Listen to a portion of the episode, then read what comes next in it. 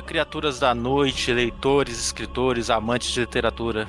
Meu nome é Matheus Pontes e nós estamos começando mais um episódio do Pontes para a Literatura. E desta vez a gente vai fazer o nosso primeiro programa de um livro nacional aqui, direto com o escritor. Eu lhes apresento para os amantes de fantasia e de terror e por que não de fantasia sombria. Para quem não conhece, você vai entender hoje o que é fantasia sombria. Apresento a vocês Máscara para os Mortos, a ruína de Noutora de MP Neves.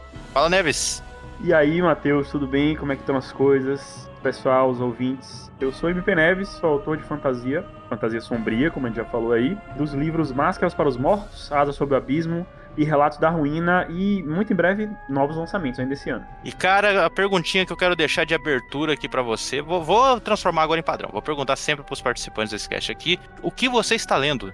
O que eu tô lendo agora, eu tô lendo dois livros. Eu uso audiobook também, né? Então eu conto que eu tô lendo dois livros. Eu tô lendo o segundo projeto secreto do Brandon Sanderson. Não sei se você tá ligado, mas o Brandon escreveu aí os quatro livros em segredo na pandemia, tá lançando os quatro esse ano. Então eu tô lendo o segundo. Sim. Na minha oficina literária, os caras falaram isso, eu fiquei pasmo, porque eu me assusto com o Brandon Sanderson. Grande inspiração, é meu autor favorito. Então eu tô lendo o que é o Frugal Wizard's Guide to Medieval England, ou o guia do, do feiticeiro frugal para a Inglaterra medieval, que é uma ficção científica de viagem dimensional. O nome é feiticeiro, mas é uma ficção científica.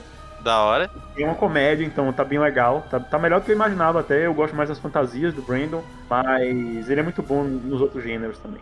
Quantas páginas tem esse monstro? Ele tem umas 300 e poucas páginas, eu tô lendo no Kindle, então eu não sei exatamente. Ah, então é curto, 300 e poucos, milagre, porque que o Brandon Sanderson é um monstro. Não, acho que pode ter umas 400 no português, tipo, se fosse traduzir para português, teria um pouquinho mais, acho que sim. Mas é tipo isso, assim, é um, é um livro de cento e poucas mil palavras, assim, são mais esses quatro, esses livros secretos dele, né, não são tão longos quanto os outros, mas ele escreveu quatro em dois anos, então contrabalanceia. E o outro que eu tô lendo é um livro da Shannon Chakraborty, ela tem um livro publicado em português. Não sei se você conhece o Cidade de Bronze, Reino de Cobre e Império de Ouro, uma trilogia. Mas o que eu tô lendo dela é um livro que não saiu aqui ainda, que eu tô ouvindo no audiobook, que é As Aventuras de Amina Al-Siraf, que é um livro de fantasia histórica, de pirata, e assim, a protagonista é mulher tal, e, e é bem diferente, assim, um, é, você já fez podcast sobre Conan aqui, né? Então lembra a fase pirata do Conan, só que mais modernizada, escrita, focada ali no mar Mediterrâneo. Tá muito interessante. Comecei há pouco tempo. Tô aí com 10% do livro lido só. É, como é o audiobook, né? Eu só ouço ele no carro, às vezes na academia e tal. Mas já tô adorando, é um livro que eu já queria ler há um tempo, porque eu fiquei sabendo que ela tinha escrito esse. E eu gosto bastante de, de fantasia histórica, ficção histórica e tal. E o do Brandon eu tô lendo porque eu sou o maior fã de Brandon Sanderson do Brasil. Não sei se você sabe, mas eu sou. E aí eu leio todas as coisas dele, tá ligado? É, não, é, essa é uma meta para ser aplicada mesmo. Eu, eu só fiz isso de ler tudo com Lovecraft e com Edgar Allan Poe, que eu li tudo, conto, ah. Poema e afins. Então, até brinquei com o meu professor, de, com, com o Thiago, com o Thiago Cabelo, uhum. o mesmo que participa do mini pod com o Eduardo Spor. Eu falei para ele que eu tô esperando o Brandon Sanderson morrer para mim começar a ler as coisas dele, que, que assim eu colocar uma base. Tomara que demore muito, porque eu quero que ele termine as coisas que ele começou, sacou? Ah, por favor, né? Mas o Lovecraft também li tudo já. Já li tudo do Lovecraft, também é uma influência. E digo aqui, os poemas dele são ruins. eu, eu, também acho, eu também acho. Eu, eu falei isso com. Eu acho que eu falei com o Oscar Nestares. Que o Lovecraft eu gosto do assunto que. Não, acho que eu falei até off do podcast, que eu gosto do assunto dele, mas não da prosa dele. Quem quer prosa boa vai atrás do Edgar Allan Poe. Isso. Né? O conceito que ele, que ele elaborou, disseminou, né, ajudou a disseminar, digamos, é incrível. Eu adoro. Mas realmente, como diz o Stephen King sobre Lovecraft, ele não, não conseguiria escrever uma cena boa para salvar a própria vida. Muito bom. Muito bom. E eu, enquanto isso, também estou lendo dois livros. Na verdade, eu estou terminando um, eu estou na, tipo, nas cinco últimas páginas que eu tive que deixar de ler lá no serviço porque eu tinha que vir embora. E, e o outro que eu comecei, que eu só abri para ler, mas eu estou terminando de ler Crime e Castigo que é dificílimo para mim de ler, mas eu vou ler e vou. Espero eu conseguir fazer um podcast para esse ano ainda, de Crime e Castigo. E estou começando Ilíada, que eu também vou tentar trazer aqui, mas que é grande pra caramba também, 800 páginas, mas é recomendação do meu professor. Ah, muito bom, cara. Então, os clássicos é, é, bom a gente dar uma olhada, né? Eu tenho, tem, tem tempo que eu não leio um clássico. tá certo, bora pro cast.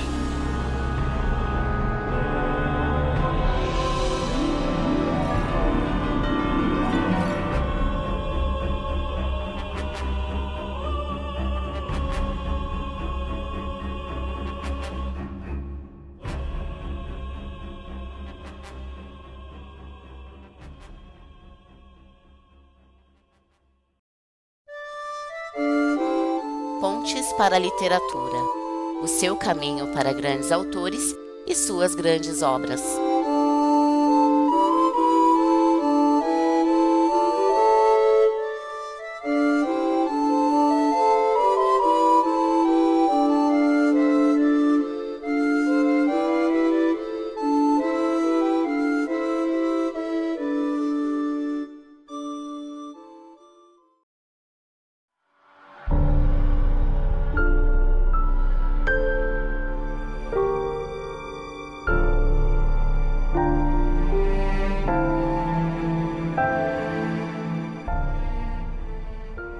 Assentamento estava destruído.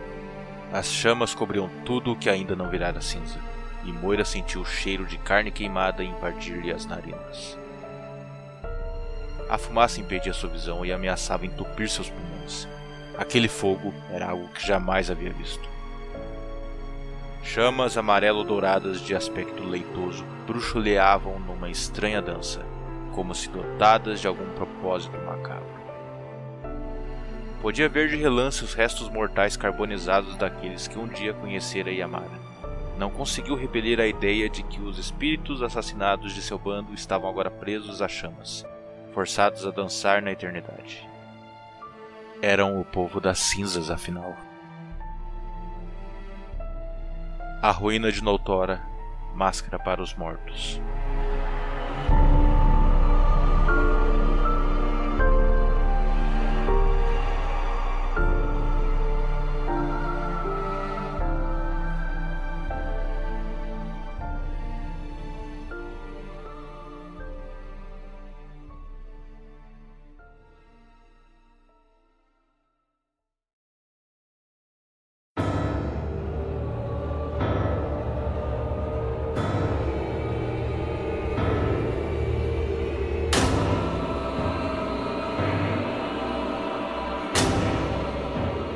Mas então, para quem já ouviu os episódios anteriores, a gente sempre tem uma carga biográfica dos outros escritores, a gente aborda um pouco do que passou por eles, como foi a vida deles e tudo mais, como foi o interesse deles na escrita. E eu queria perguntar para você, Neves, como que foi? Que, da onde que você se interessou por leitura, assim, livros que você leu na infância, o que serviu de informação pra gente até o seu caminho de leitor para escritor? Na minha infância eu lia muito quadrinhos, a gente começa com quadrinhos já. Turma da Mônica daí para formar várias gerações de, de brasileiros que gostam de ler.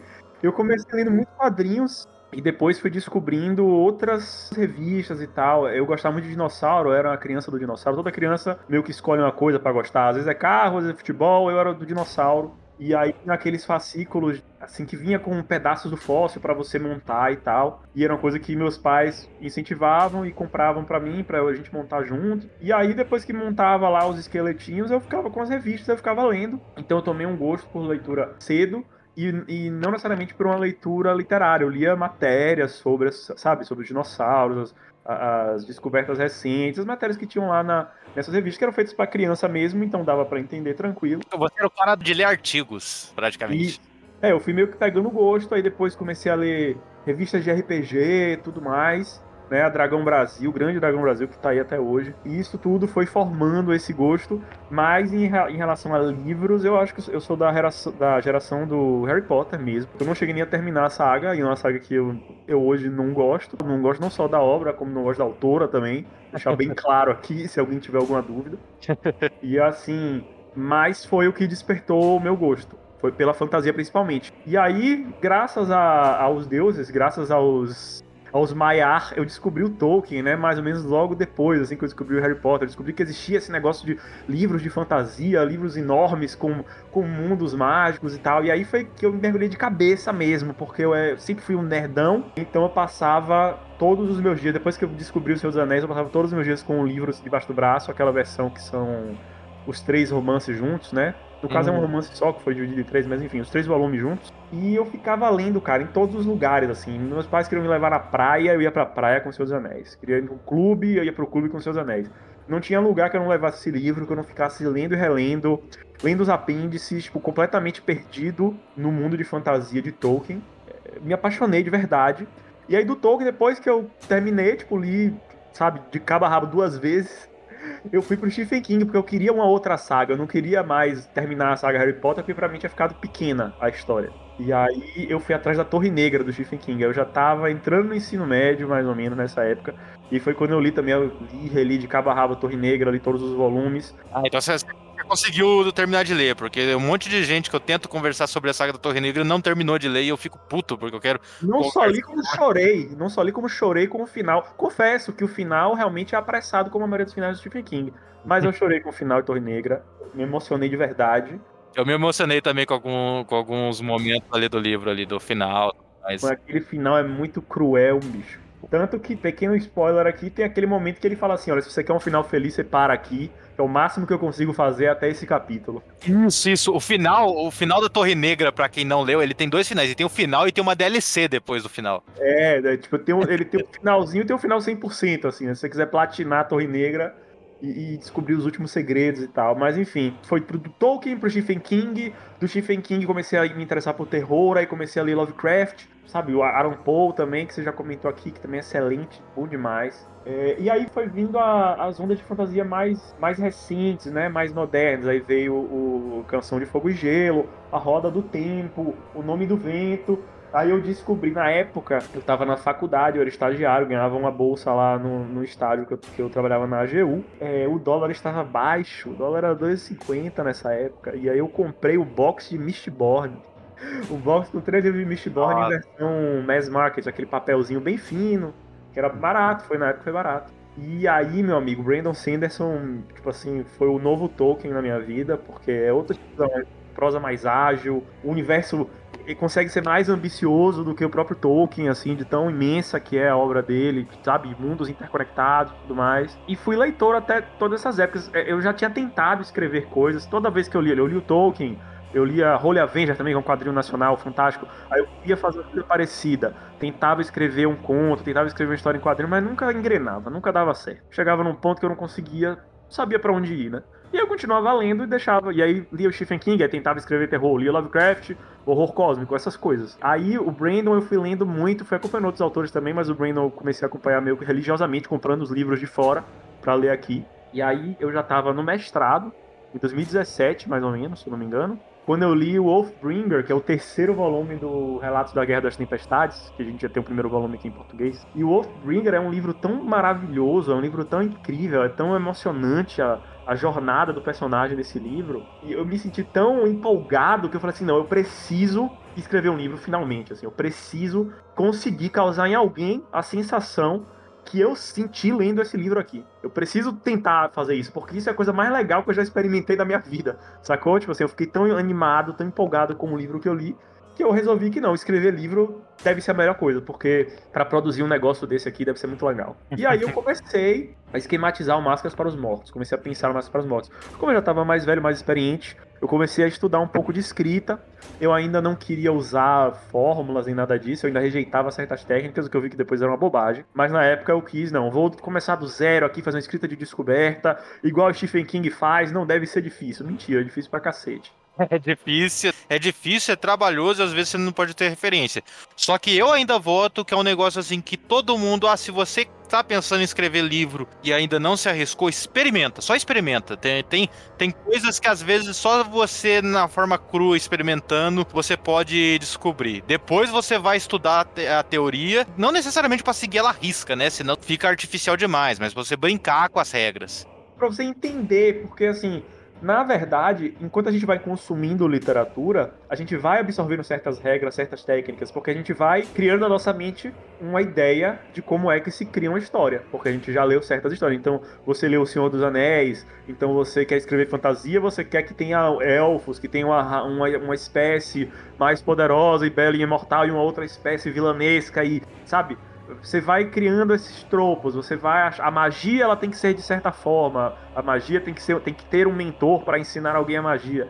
Você vai internalizando essas, esses elementos sem perceber. E aí quando você estuda, você começa a ver que aquilo que você estava tomando por uma originalidade ou tomando por uma talvez por uma base, por uma regra base, na verdade não, é uma técnica específica que o autor escolheu utilizar e você pode escolher ou não utilizar. Você começa a tratar aquilo como uma ferramenta e não como uma, uma lei. Eu acho que é muito bom estudar escrita, mesmo que você não, não vá aplicar nada que você aprendeu, porque pelo menos você vai ter noção do que você não quer usar lembrando que tem muitas formas, não é só uma, nessa é jornada do herói. Tem muitas, tem muitos livros também sobre teoria de escrita, teoria literária afins. Sim. E conhecer isso, cara, é, é enriquecedor, mesmo que você não escreva. Eu já vi gente que falou, cara, eu não quero ler livro. Na oficina literária mesmo, teve gente que entrou na oficina do Thiago Cabelo querendo escrever livro e saiu de lá percebendo que não queria escrever livro, mas que gostava de conhecer como se escreve.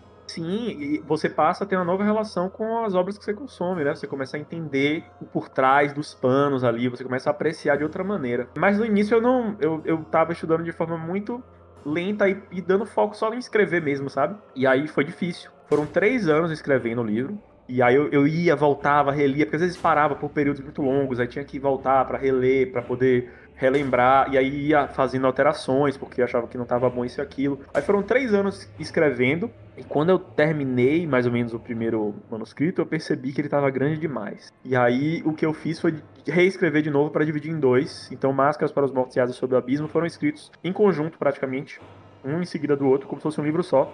E depois eu tive que voltar e reestruturar. Eu já tinha estudado mais, já tinha visto as aulas do Brandon Sanderson que tem no YouTube, são gratuitas. É, já tinha comprado livros para escrever, tenho vários, tem o da Francine Prose, tem o do Vogler também, que é muito famoso, o Jornada do Escritor, o Herói de Mil Faces e tal. E aí eu fui lá e reescrevi os, os dois livros para que os dois funcionassem sozinhos, né? Porque não tem como você dividir no meio e dizer, não, tá aqui, dividido no meio, acabou. Você tem que fazer com que o final do primeiro livro seja interessante para que o pessoal queira ler o segundo. Eu, eu falo isso e tem gente que, que me ignora. E não, o primeiro livro, ele precisa, ele tem ter o seu clímax ali, ter o seu fechamento.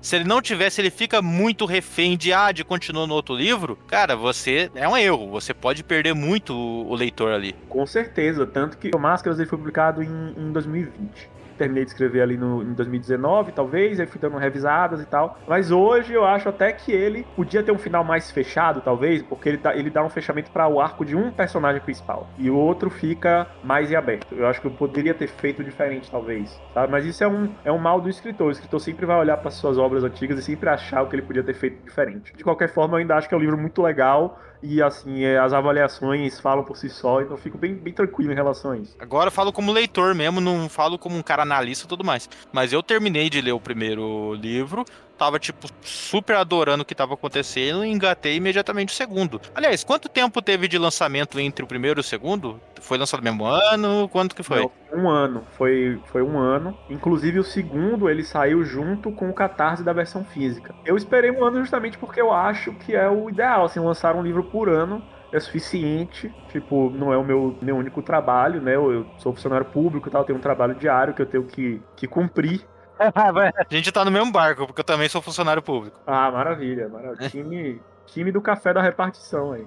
Exato, tá? Eu, eu, só consigo ler esse tanto de livro e produzir podcast, porque felizmente eu tenho um trabalho onde eu sou mega ágil e sobra tempo para me ler ali. Eu consigo fazer tudo, regaçar tudo que tem que fazer e no, na hora do cafezinho ler um tanto todo dia. Mas eu, eu até perguntei para você do lançamento, porque, por exemplo, eu descobri o seu livro como? Eu tava estudando estrutura de uma franquia de jogos que eu gosto muito e que você conhece, eu acredito eu, que é Dark Souls correto? Você acredita? Você conhece, gosta?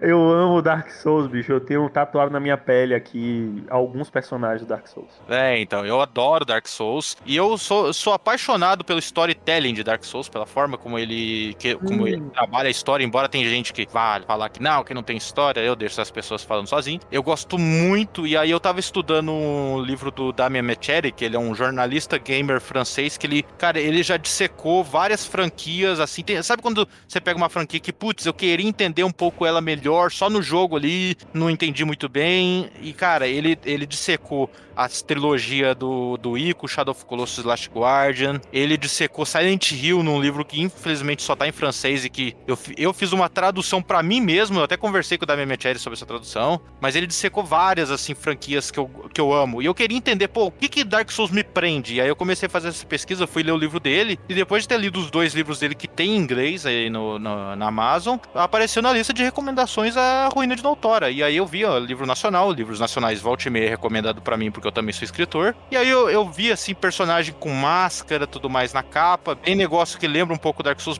o personagem tudo coberto. E aí eu li a premissa e tava barato na época e eu comprei. E cara, eu falo para você, eu li só até o capítulo 4 do livro, e para mim já era uma das melhores coisas que eu tava lendo. Eu tava muito feliz, porque infelizmente eu já li muito trabalho nacional medíocre, infelizmente, já li, já li trabalho nacional de gente que nunca que nunca leu, pessoa quis escrever livro direto. Então eu já li muitas coisas assim, medíocres, fracas, e, e, eu sou aquele cara que tento ir até o fim. Então eu já perdi muito tempo com um livro assim que não, que não valeu a pena. E quando, cara, eu, eu li só até o capítulo 4, eu tava amando o seu livro, e aí eu fui começar a seguir você e vi sobre o Catarse.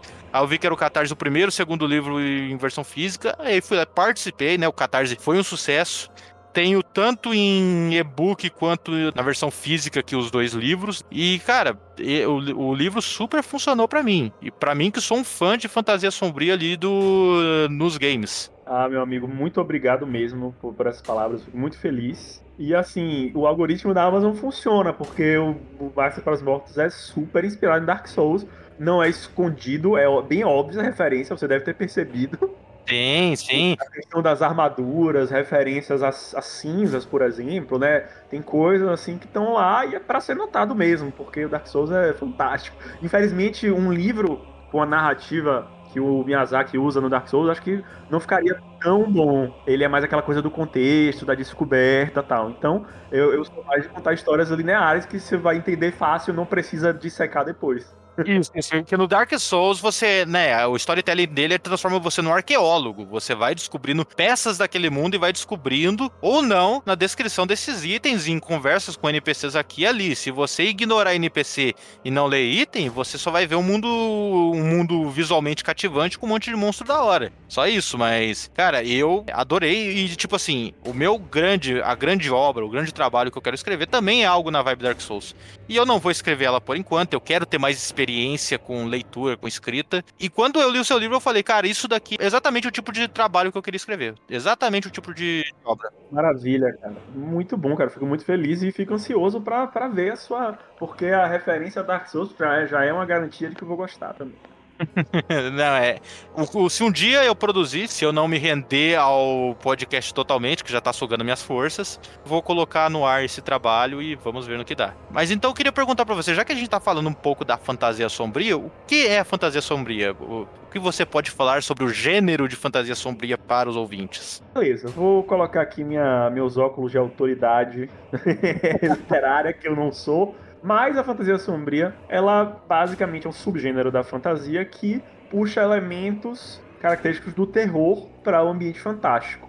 Então, ela possui né, algumas características da alta fantasia, tem os mundos secundários, né, o mundo criado inteiramente para aquela obra, vai ter toda a história própria, magia, reinos ou, ou países, depende, não precisa ser medieval, é, mas vai ter também monstros, vai ter uma concepção de magia mais sombria. Tem um termo que eu gosto muito, que é assim, na, na, fantasia sombria, você não faz, você não lança magia, você comete magia. Magia é uma coisa terrível, e na maioria dos casos é uma coisa perigosa. Um exemplo muito bom, por exemplo, da fantasia sombria é o The Witcher, né? A saga The Witcher. A gente estava comentando sobre aqui.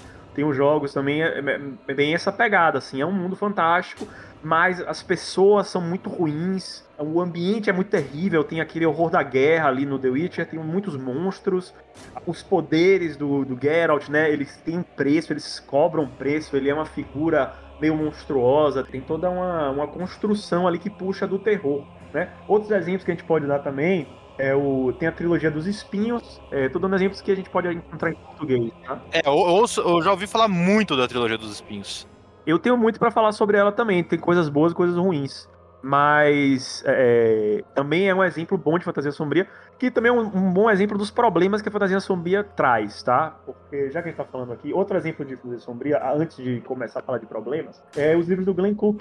Tem a Companhia Negra, né? Aqui no Brasil tem três livros, mas é tipo uma mega saga gigante. E o Companhia Negra é muito legal, porque é um estilo mais antigo de escrita, né? Meio oitentista, assim mas é muito bom você ver aqueles personagens meio. Todo mundo é meio malvado, sabe? Todo mundo é cinzento, ninguém é bonzinho. A Canção de Fogo e Gelo não chega a ser, na minha opinião, fantasia sombria, mas ele puxa essa coisa do, do Green Dark, né? Que é o termo meio pejorativo que foi criado para vai dar que tudo é meio ruim, tudo é muito sujo, todo mundo é mal. Então, é, é, a fantasia sombria ela pesa nisso aí. Ela traz muitos monstros também, então tem, é comum que tenha vampiros, lobisomens, monstros clássicos do terror e outras criaturas. Eu gosto de trazer criaturas de horror cósmico, né? Então tem os abissais, tem deuses, sabe, deuses tétricos, cósmicos, tudo mais, essas coisas assim, que vão compor ali essa mistura de fantasia com terror.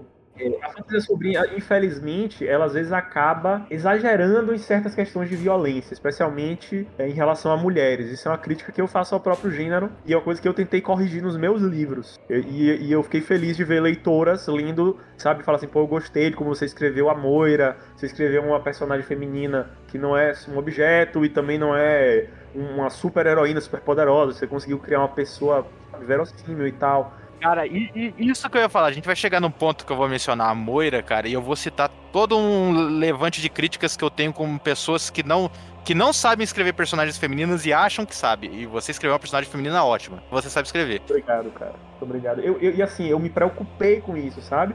Eu fui lá e tentei estudar sobre, tentei ler autoras mulheres, tentei conversar tal, para poder superar o negócio que eu, via, porque eu gosto de fantasia sombria. Eu, eu, eu li Trilogia dos Espinhos e eu gosto, não vou mentir que eu não gosto. Eu também gosto de The Witcher, Game of Thrones também, mas você vê que tem cenas em que, tipo, a mulher tá sendo tratada como objeto, a violência contra a mulher é mencionada para desenvolver personagem, e isso é, isso é meio bizarro, tipo porque é uma solução muito barata para você mencionar um trauma real que acontece com várias pessoas, sacou?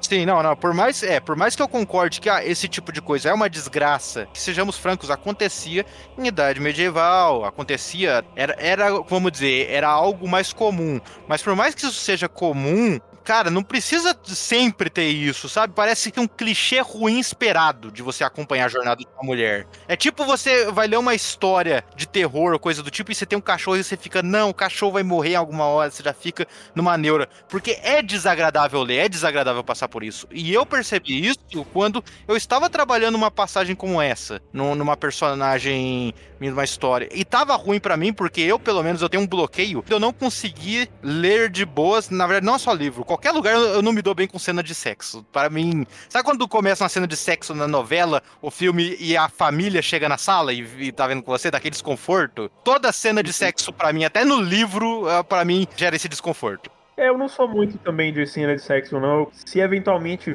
for acontecer num livro meu, geralmente fora de telas, sabe? É, então. E, e o estupro, ele é muito pior. Ele é muito pior, isso daí. E é um arquétipo que tem que tem que trabalhar como fugir disso. Virou um clichê que a galera banalizou praticamente, não, de não ter problema colocar. E não. E isso é, é, aquilo que eu falei da, da, falta do estudo, assim, você acaba internalizando isso como um elemento que tem que estar tá lá. Porque você vê em vários lugares, você vê no, no, no, Game of Thrones, você vê na série Game of Thrones, não é nem no livro, assim, é uma parada tão massificada que você vê na televisão, em séries, sabe, com mega orçamento, com mega audiência tal, e aí fica parecendo que a fantasia tem aquilo, sacou? Ou então no outro oposto, você pega, sei lá, Senhor dos Anéis, em que é tipo tudo extremamente puritano, tem três mulheres, elas nunca conversam, nunca interagem. Isso. Ah, é, tem coisas que eu compreendo assim, ah, é muito coisa da época, porque assim, por exemplo, no caso de Senhor dos Anéis, Tolkien, ele é de uma época que não tinha, tipo, uma oficina literária de como o Tolkien vai produzir aquilo ali. Não, o Tolkien ele produziu um livro que ele era meio a cara de mitologias que ele consumia, Sim. em que você via muito sobre heróis, em que né, as mulheres às vezes iam ter papéis de deusas, de divindades ou de figuras é, admiradas pe pelos homens, mas nunca chegava assim muito de desenvolver elas, né? Você tem né, mitologias que vai desenvolver isso. Grega tem muito trabalho com deusas ali, mas é, era muito a cara de mitologia. Mas hoje em dia é um negócio que, se possível, a gente tem que saber trabalhar. Exato. E assim, eu cheguei a é, ouvir comentários de leitoras e colegas escritores que falam assim, Marcelo, eu não, eu não leio autor homem de fantasia não leio Otome de Fantasia, porque todos os que eu li, eu, tipo assim, eu li tantos que tinham coisas desagradáveis para mim que ler, que eu parei de ler, porque é ruim, entendeu? A gente não para pra pensar o que é que o leitor vai sentir, é, é, é uma parada muito forte. Então, assim, é bem, é bem complicado, tem que ter cuidado. Também não tô dizendo que não é, ah, é proibido escrever isso, não, não é. Mas assim, você tem que ter cuidado na hora de, de, retratar certas coisas. Então, como a gente foi falar de fantasia sombria e eu dei aqui a definição, aproveitei para fazer logo minha crítica ao gênero porque eu acho que é importante debater. Outra crítica que eu tenho à fantasia em geral é a questão do medievalismo. A gente é muito preso no medieval, sabe? O, a minha trilogia, Máscaras para os Mortos, Azul do Abismo, ele é, tem bastante coisa medieval, mas ele tem outras coisas que eu vou tirando tal. E os meus outros livros que eu tenho já prontos para lançar, e eles já saem completamente da parada da, da fantasia medieval, porque a gente precisa exercitar novas, novas inspirações, sabe? É, eu, eu acho que o problema não é se apegar ao medieval, mas se apegar ao medieval típico europeu. Tipo assim, tem outros cenários, outros lugares. Eu, por exemplo, eu tô no serviço também. Eu nem, nem, vou, nem falei na abertura que também tô lendo isso, porque eu dei uma pausa grande. Mas é que eu tô lendo a Bíblia. Eu tô estudando, uhum. lendo a Bíblia de estudo, estudando para o contexto de fantasia, de cenário e também da, das coisas de época da Bíblia. E, eu, e nisso daí eu fico procurando referências visuais e fico pegando assim, pô, aquele cenário ali, aquela época. Até eu tava conversando com a Caroline Rocha do Bálsamos, que é uma HQ nacional com todas as vibes de Oriente Médio e ela é desenhista. A fuga do cenário típico europeu, ela só tem a enriquecer a sua obra concordo demais. E assim, é, a, a N.K. Jemisin, né, que é uma autora norte-americana negra, tem vários livros publicados em português, a editora Morro Branco trouxe vários aí, são muito bons. Ela fala, né, sobre isso, ela escreve coisas diferentes da fantasia medieval, mas ela escreve fantasia. E ela fala assim, a, a fantasia medieval que é escrita atualmente, consumida de forma massiva atualmente, nem medieval é. É tipo, é um requintado de lendas arturianas, porque a própria Idade Média tem uma série de riquezas dentro da própria Europa, até se você quiser, sabe? Mas fora também, tem outras coisas. Então, eu também trago no, na minha trilogia de Fantasia Ruína de Doutora, tem né, elementos ali da, da Jerusalém medieval, que já é uma, uma mistura de Oriente com Ocidente. Tem, tem referências ao, ao Antigo Egito, tem inspiração na, nos países do leste europeu, então eu tenho que trazer uma coisa, é bem parecido com. Tem bastante coisa medieval assim europeia, mas esses outros elementos que dão um sabor novo pra, pra obra, sabe? É uma coisa que eu quis trazer diferente também. É, aliás, você falou da Torre Negra. A Torre Negra também ela é uma, né, uma fantasia sombria, embora ela tenha outros elementos aí, tem meio que o World Fantasy, o Western também. Mas ela é uma fantasia sombria e ela é mais cenários pós-apocalíptico, com elementos futuristas, outros não. E o personagem é um pistoleiro, né? Troca-se a espada e a capa pelo chapéu e a pistola e outros elementos uhum. sobrenaturais. E eu acho um cenário riquíssimo também. Ah, é, é muito legal Torre Negra, cara. É, mostra, assim, todo o potencial que a obra de fantasia tem, sabe?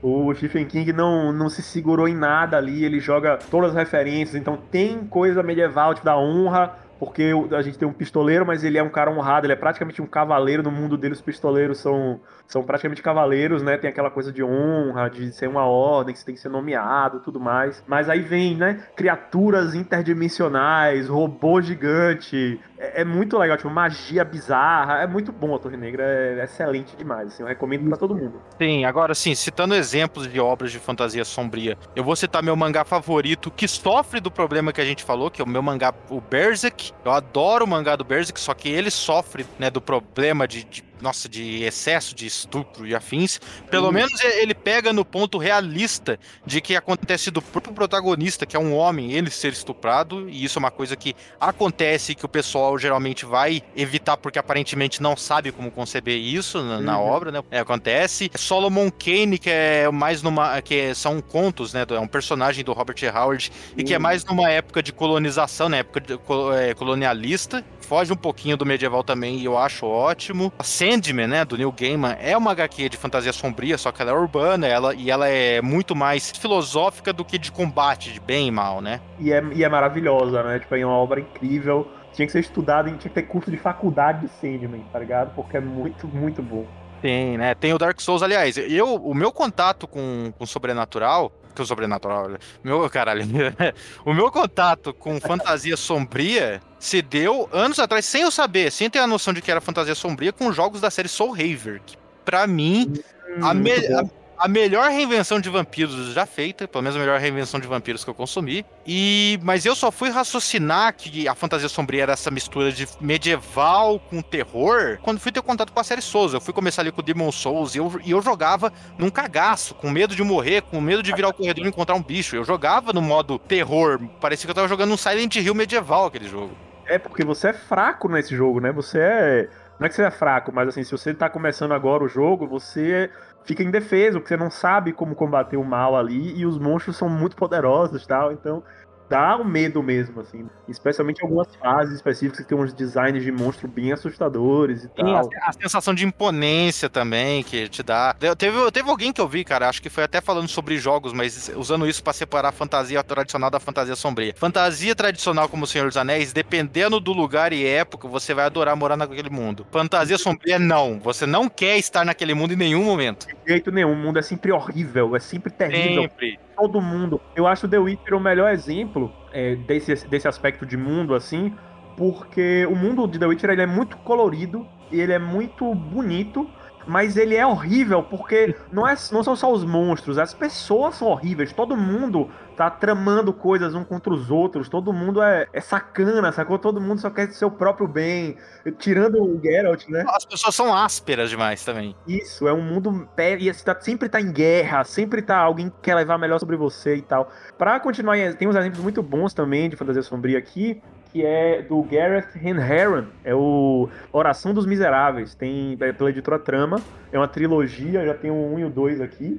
E se você gostou do Máscaras e do Asas, é bem parecido as referências, porque tem referência Lovecraftiana, só que no caso dele é mais urbano, sacou? Então é bem interessante. É uma fantasia sombria muito boa e, e nova aí, tá saindo, tá terminando de sair. Cara, com certeza depois que eu gravar esse cast eu vou reescutar só pra anotar as referências e pegar pra lista de leitura, porque é muita coisa de fantasia sombria ainda que eu tenho pra ler. Que eu tô estudando, mas infelizmente o podcast me rouba o tempo pra outras coisas. Você falou do podcast do Conan, que a gente gravou, que é o primeiro, e o primeiro conto de espada e feitiçaria que foi feito pra ele, que é o- um conto do, né, do Ku de Atlântida, lá, o Rei Ku, Hum, Robert, que é o Reino das Sombras, meu favorito. ele tem ótimos elementos de fantasia sombria. Ele, apesar de ser de espada e feitiçaria, é praticamente um conto de fantasia sombria. Tanto que ele, para escrever, ele estudou, ele, porque ele queria misturar, né? Você não tinha muito fantasia medieval, Senhor dos Anéis, na época. Tanto que se. Tolkien é meio que contemporâneo do, do Howard, se eu não me engano. Ele misturou o que pra, era fantasia medieval pra ele, né? Que, que era só medieval mesmo, que eram os Swashbucklers, que era aqueles contos de contos e livros de herói capa espada, né? Tipo os Três Mosqueteiros. Ele queria misturar com isso com elementos de Edgar Allan Poe, né? Que é um escritor de horror, que também já falamos aqui no podcast. Ele misturou essas duas coisas e gerou o Reino das Sombras. Sim, e é, o meu, e é a minha história favorita do Robert Howard. Eu adoro o Robert Howard, eu até brinco. Tem um, um amigo meu que é o Pedro PR, né? Que ele é escritor também. E ele fica, cara, não sei como você consegue aumentar os diálogos do Howard, porque é, realmente é mais antiquado tal. Mas eu falo, meu irmão, esse cara, ele era o gênio da época dele, sacou? Ele é. criou a espada e feitiçaria. E esse Reino das Sombras, o Máscara para os Mortos. É muito inspirado, sabe? Tem a coisa do rei que descobre a conspiração e tem os monstros, tipo assim, a inspiração tá lá, é só você olhar. É, eu amo demais essa história, cara. Pra mim, as histórias do Rei Cool são minhas favoritas do Howard, assim, essas de. Agora eu vou. Agora realmente minha cabeça deu uma mini explosão aqui, porque eu ia falar dos dois protagonistas do seu livro, né? Que nós temos dois protagonistas. Nós temos a Moira, que é a garota bárbara, que tem seu mundo abalado e começa toda uma jornada, e nós temos o Deus Rei. Hakim, que é um rei, né? Que ele é, que ele é um dos- dos dois protagonistas. E ele é, o meu favorito porque eu gosto dessa perspectiva de, de rei. E conversando com os dois participantes do podcast do Conan, eu falei pra eles que eu gosto bem mais do personagem do Ku de Atlântida, né, do Rei Ku, do que do Conan. Eu acho as histórias dele melhor por causa dessa perspectiva diferente de o desafio que um rei pode encarar. Aquele conto dele que virou o primeiro conto do Conan, né? O, o By This Axe I Rule, é, com esse machado ao governo. Que virou a Phoenix na espada. Isso, ele comenta, cara, ele dá uma filosofada muito foda que ele fala assim que o trono são só grilhões diferentes. O, o rei por o escravo tem extremas semelhanças, porque o trono eles são como se fossem os grilhões de um Monarca. é, é, são como se fossem os grilhões, são as obrigações dele. Ele se sente escravo. E- Ele fala que ser rei é ser escravo de uma forma diferente. E isso é muito forte, cara, na- até no, no seu personagem. Sim, o Hakim ele é totalmente feito pra trabalhar essa dinâmica, porque assim, eu não queria um personagem que fosse um jovem que vai descobrir que ele é o escolhido. Essa história já existe em várias formas. Eu queria contar a história do escolhido depois que ele venceu e que ele já tá lá no trono, que ele porque o Hakim ele é isso, né? Ele é o grande escolhido, que ah, não, você é o cara, tal, e agora você é o imperador. E, e aí, meu irmão, agora a sua vida continua é pior, sua vida é muito pior, porque você se você se importa, claro, com o reino, com o povo, você tem que lutar pra defender o povo. O tamanho das ameaças é muito maior. Então ele é um guerreiro formidável, ele vence todas as batalhas, ele é um cara que treinou e, e, assim, tem o talento pra isso. Mas e a política? E as escolhas que ele tem que fazer que afetam os outros? E as coisas que ele vai descobrindo que ele não conhecia? As coisas que, que escondem dele e tal. Então você consegue fazer um personagem que ele tem esse lado do herói, né, da espada e feitiçaria, o herói de fantástico, que é o grande guerreiro tudo mais, mas ao mesmo tempo ele tá sempre é, oprimido pelo conflito da narrativa, porque é um conflito que vai além do combate, vai além da, da ação física, né? Tem a coisa psicológica dele sentindo o peso da responsabilidade, tem a coisa social dele tentando descobrir a conspiração, entender o que tá acontecendo, por que estão ameaçando o reino dele, o que é que tá acontecendo de verdade aqui na trama tal. Então eu acho muito legal trabalhar isso. Eu também concordo com você. O Rei Cool, né? Ele é muito mais interessante pra mim do que o Conan. O Conan é mais popular e tal, mas para mim os melhores contos são do Rei Cool e os Reino Sombrio, para mim, é o melhor de todos. É, não, e, e cara, é, a gente já pode, acho que já entrar já um pouco no mundo de Noutora, mas o Hakim, ele é um personagem que ele, ele coloca uma narrativa diferente, porque assim, você vai, você tem no, nos seus livros dois protagonistas, né, acho que podemos já entrar melhor neles, Sim. mas você tem Hakim, né, o Deus Rei de Varkalad. É Varkalad que se pronuncia? Isso, isso. Varkalad. É, então, ele é o Deus Rei, ele é uma figura que ele é tanto homem quanto rei, quanto Deus, ele é uma figura tida como divina, adorada por todos os seus adoradores e temida por outros. Ele é excelência em todos os campos, ele está nos campos de batalha lutando junto dos seus homens, ele está governando com proficiência, ele está, cara, com tudo. Ele tá no topo da cadeia alimentar daquele mundo. No topo do topo do topo na cadeia alimentar, teoricamente falando. Está ali, ele, ele é, é, a figura mais adorada do, do reino. Do, do, maior de todos os reinos daquele mundo, naquele instante. Que você Exato. chega naquele mundo. E do outro lado, você tem a Moira, que ela é uma bárbara, é uma jovem de uma tribo de bárbaros, um dos. Peraí. Saúde. Obrigado.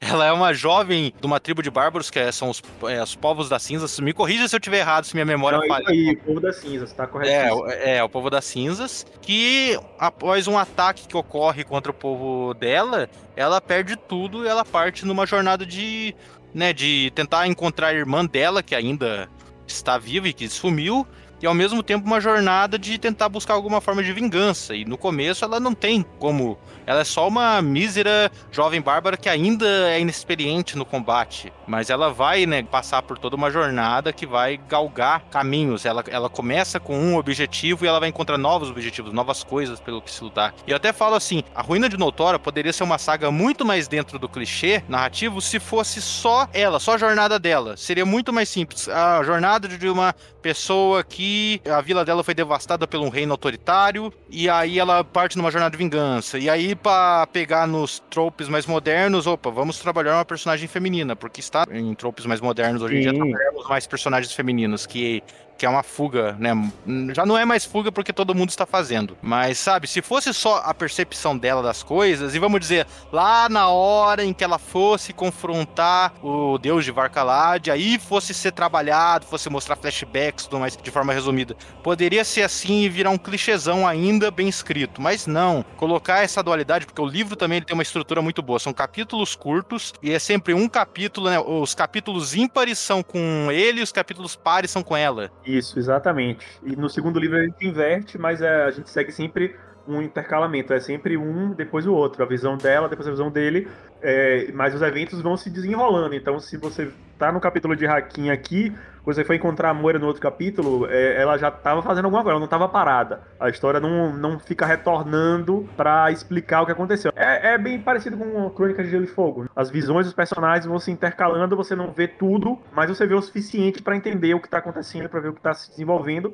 E nesse caso aqui eu foco muito no conflito dos dois protagonistas, né? Não tem um grande antagonista, assim. Tem vários antagonistas, vários vilões, mas eu tenho dois protagonistas e eles estão fadados a se encontrar, estão fadados a se enfrentar, porque eles têm visões opostas, necessariamente opostas. Assim. Eles têm um é, é, foi feito para odiar o outro. Isso, eles têm pontos de vista opostos, né? Do ponto de vista da Moira, o Deus Rei de Varkalad, ele é um vilão. Mas na realidade, cara, ele é uma ótima figura, um ótimo arquétipo que eu gosto muito e é pouco explorado, que é o anti-vilão. O anti-vilão ele é como se fosse o cara que ele está numa posição que ele está causando para o mundo e para algumas pessoas, tipo, alguma desgraça, mas é por alguma causa nobre. Tipo, ele é tipo Magneto, que, que é meu super-herói favorito ever. Ah. Magneto, ele é uma figura, de certa forma, opressora para, ser- para seus inimigos, mas ele está ali pelos mutantes, pelos oprimidos, por uma, por uma minoria que é aterrorizada pela grande maioria. Cara, é, isso é um, é um pano muito bom para você trabalhar em qualquer obra, desde que seja bem escrita.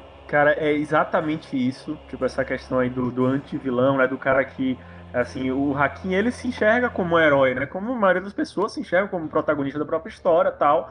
Então, assim, ele tem boas intenções, ele, é- ele é o imperador e ele quer realmente. Não, eu quero salvar a humanidade. O mundo de Noutora é um mundo terrível. A fantasia sombria, como a gente falou aqui, é um mundo horrível. Não tem nenhum lugar bom pra você morar. O melhor lugar pra você morar em Noutora é o Império de Varkalad. e Mesmo assim, viver lá é você ter que se submeter o tempo todo à ordem do Deus Rei, dos clérigos dele, porque o Império está em tempo inteiro em guerra contra monstros terríveis, os abissais que vêm do mar e tal, criaturas que querem devastar a humanidade, terminar de fazer o que a própria humanidade já tinha feito consigo mesma, porque é um, é um continente, né, que está se recuperando de uma guerra, tem vários reinos que foram destruídos, os novos estão surgindo, Varkalad foi fundado depois né, com esse intuito de preservar a humanidade, sobre esse- essa figura desse Deus. É, e ele quer salvar a humanidade. Ele, ele acredita plenamente que, assim, não, se a gente conseguir manter esse império aqui, se todo mundo se juntar, se a gente se esforçar, se todo mundo me obedecer certinho, sabe, vou resolver todos os problemas, mas para isso todo mundo tem que me obedecer certinho. E quem não me obedece certinho vai ter que pagar. Então, assim, ele acaba virando um vilão. Porque, obviamente, não é todo mundo que vai querer obedecer ele, é muito pelo contrário. E aí, por causa das atitudes dele, ele acaba ordenando um ataque em um outro reino. E, e eu acho muito legal isso, porque assim, ele não tá se defendendo, não. Ele tá ordenando um ataque mesmo, porque ele tem a intenção de desestabilizar lá a Solumbria, que é o reino dos necromantes, porque eles morrem de medo dos necromantes, porque o cara, sabe, eles podem erguer exércitos incansáveis e tudo mais. Então é um, um império tem muito medo desse outro reino e fica mandando ataques, então paga mercenários pra atacar lá, pra desestabilizar mesmo, coisas que acontecem até hoje, né? Hoje em dia é mais com hackers e tudo mais, mas ainda existe, né?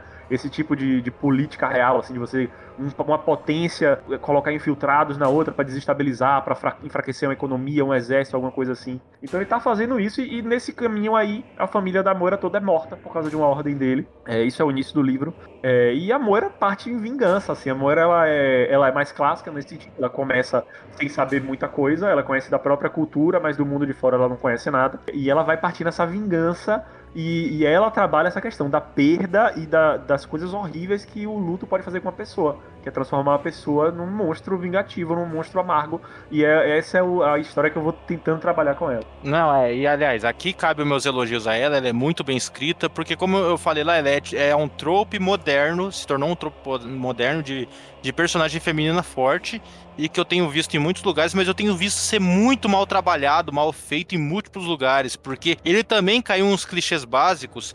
Eu não sei se foi a Emily Blunt, que é, que é uma atriz, que ela, que ela interpretou. Eu não assisti os filmes que ela tava falando, mas ela interpretou mulheres fortes em alguns filmes e o pessoal adorou e ela falou que ela odeia personagem feminina assim. Se eu não me engano, ela comentou isso por conta de, de alguns erros, mas sabe, tem virado alguns clichês, alguns elementos errados. Não, porque ela é uma mulher forte, ela tem que ser rude, ela tem que ser ruim em todo mundo, ela não pode ter sensibilidade, ela não pode chorar por alguma desgraça.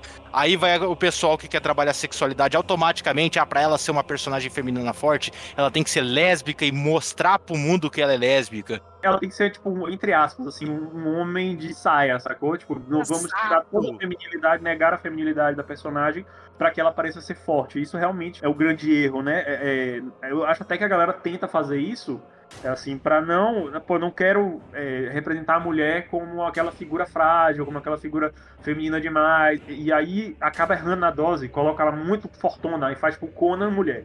Exato, não, e eu tive uma experiência horrível. Eu tive, eu fiz tratamento de choque contra isso, porque assim, eu, eu tinha um amigo meu, eu tinha mesmo, porque o cara não fala mais hoje comigo. Uhum. Mas ele mestrou um RPG pra gente, e ele era o cara que queria ser escritor também. Inclusive foi ele que me apresentou o mundo da, da escrita. Eu sou agradecido a ele até hoje, apesar de ele não querer falar comigo, mas eu só Uhum. comecei a ler porque ele me incentivou a leitura. Ele queria ser escritor e ele queria uma personagem protagonista forte, desse, com todos esses erros que eu falei. Ele queria ela folgada, ela enchendo enchendo o saco de todo mundo, ela cuspindo e dando tapa na cara de todo mundo, ela não tendo o mínimo de sensibilidade e gritando pro mundo praticamente que era lésbica. E o que, que ele fazia? É, seguindo a dica do Eduardo Spor de usar a mesa de RPG como um laboratório para suas ideias, uhum. ele usava, só que ele não sabia contabilizar feedback negativo. E assim, ele colocava a gente numa mesa de RPG que a personagem dele tava lá e a personagem dele, tipo assim, a gente começa nível 1, a personagem dele era uma personagem de nível 20 que toda hora tava cuspindo e dando tapa na nossa cara e a gente, se a gente falasse alguma coisa de errado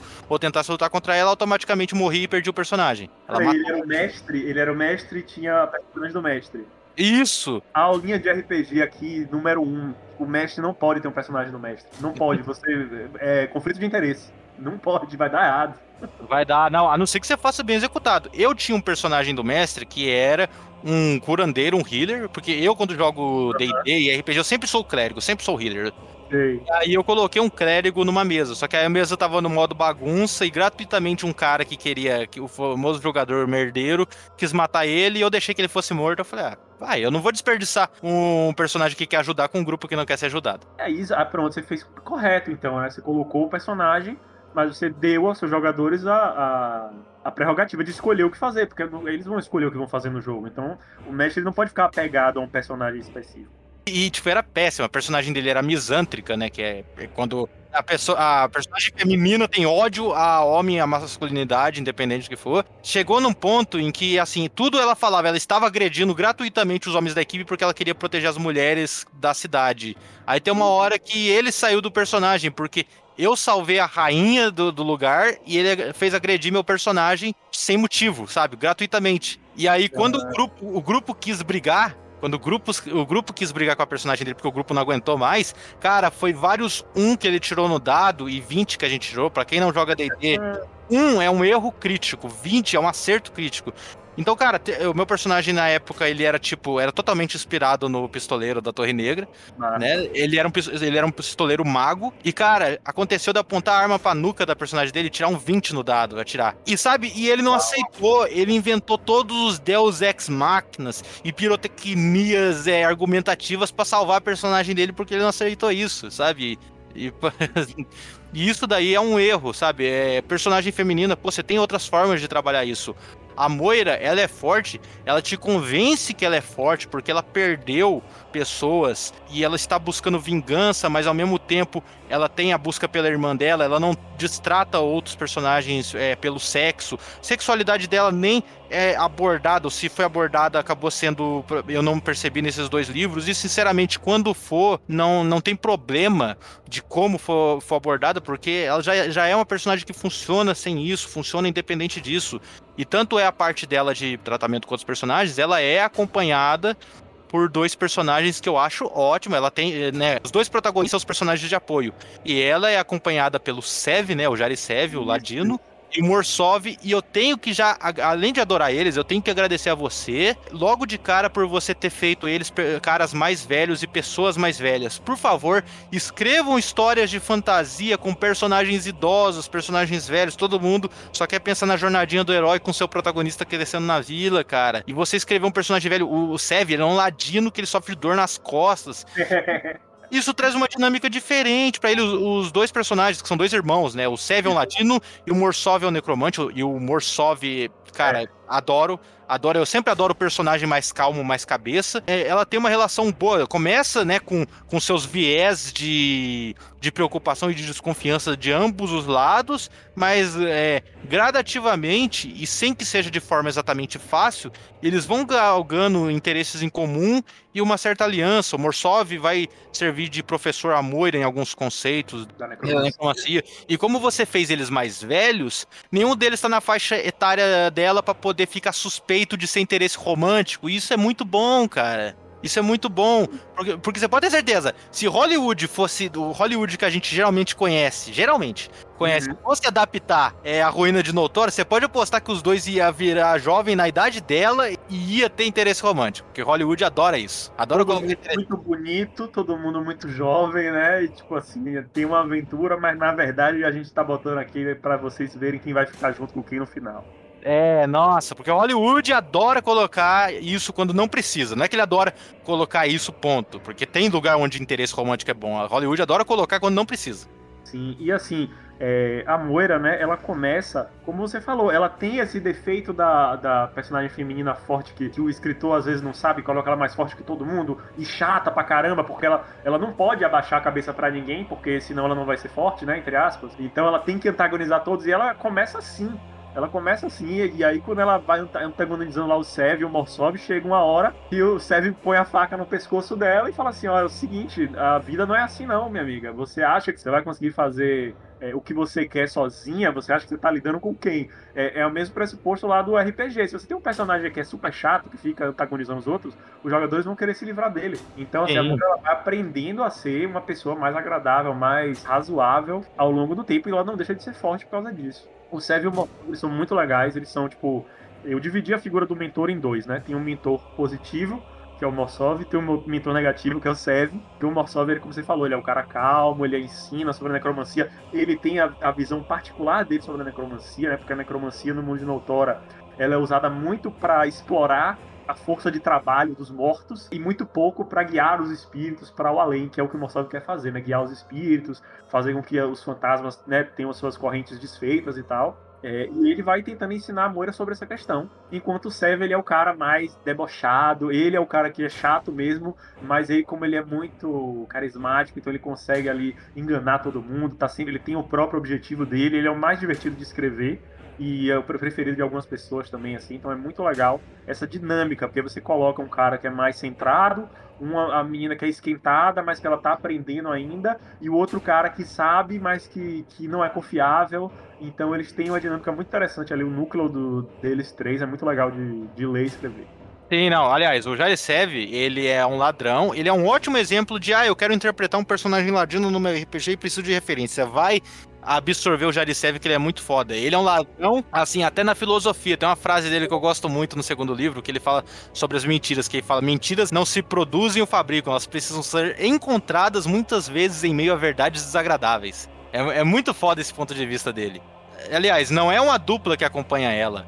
Nós temos também o tio deles, né? O Istvan o Istvan, que é o nosso morto-vivo, né? Já que a gente tem um necromante, tem que ter um morto-vivo para acompanhar. A relação deles com o tio, então, serve meio que tá arrastando o irmão na missão dele, que é para roubar um, um, objeto que tá lá no Império de Varkalad. Ele tem que roubar esse objeto, porque vale muito, ele foi contratado para isso. E aí eles acabam encontrando a Moira, que quer ir para lá também, mas ajudar a Moira na verdade, não é muito útil para eles dois, né? Não é, se você pensa friamente assim, tipo, são dois veteranos que têm uma missão específica e encontram essa garota problemática aqui, que tá com sabe? Que tá querendo vingança tal, ela, e ela quer brigar e eles querem fazer uma coisa mais escondida. Mas por que, que eles ajudam ela? Então, através da relação familiar deles com o espírito do tio, vocês vão entendendo ao longo do livro o que, é, o que é que tá acontecendo, o que é que o tio faleceu, o que é que o espírito dele ficou preso na terra, e aí o, o, o sobrinho necromante tá usando o espírito do tio para reanimar lá um cadáver que nem humano é, um cadáver de carniçal, né? O famoso ghoul dos RPGs, aquela criatura mais, mais grotesca, assim. É, você vai descobrindo porque questões familiares desses dois irmãos fizeram com que eles fossem mais afeitos a ajudar uma menina órfã que eles encontram, porque eles também foram órfãos, tem toda uma história por trás. Então é, é muito legal poder trabalhar isso e poder usar vários elementos. Então entra o elemento do terror, porque já tem o Ishvan, que é um morto-vivo, e aí quando eles têm que lutar, os Morsov depois tem que costurar o cadáver lá que o corpo do tio tá abrigado. é muito bom isso é muito legal poder trabalhar essas coisas, esses elementos, porque além de, né, além da narrativa, a gente escreve também pela parte estética. Eu gosto muito da ambientação sombria, então eu gosto de lidar com esses detalhes assim. Não, é, é, é muito a jornada dela, dela e deles, aliás, no caso, para mim ela é muito visual. Eu visualizo muito o Estivan com aquele os trapos coloridos que é colocado em torno dele para não ficar, né, andando nitidamente com um morto-vivo do seu lado. Principalmente que o Sev, o, o sobrinho do Estivan, que é o Ladino, velho, ele tem fobia de, de morto-vivo, né? É, então, ele fica todo tenso, ele fica querendo se livrar do tio, enquanto o irmão dele não. Então, cara, é, é muito é muito bom essa dinâmica. E, aliás, você falou que a Moira, ela tem, assim, um pouco o lado chato, mas eu que sou totalmente arisco com, esse, com os problemas desse arquétipo que muita gente fala, eu não senti desagrado com ela em ponto nenhum.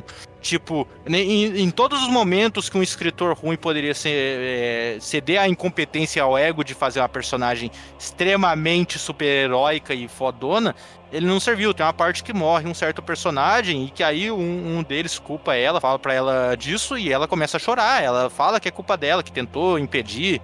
É, é muito evento. Ela, ela é, ela tem a sensibilidade dela, ela sente a solidão dela. Ela vê os irmãos às vezes trocando ofensa e ela sente saudade da irmã dela. Ela, ela não deixou de ser uma pessoa só porque ela é uma bárbara que tá lutando contra o mundo. Exato. E assim, o, e o bárbaro eu gosto de trabalhar isso também, né?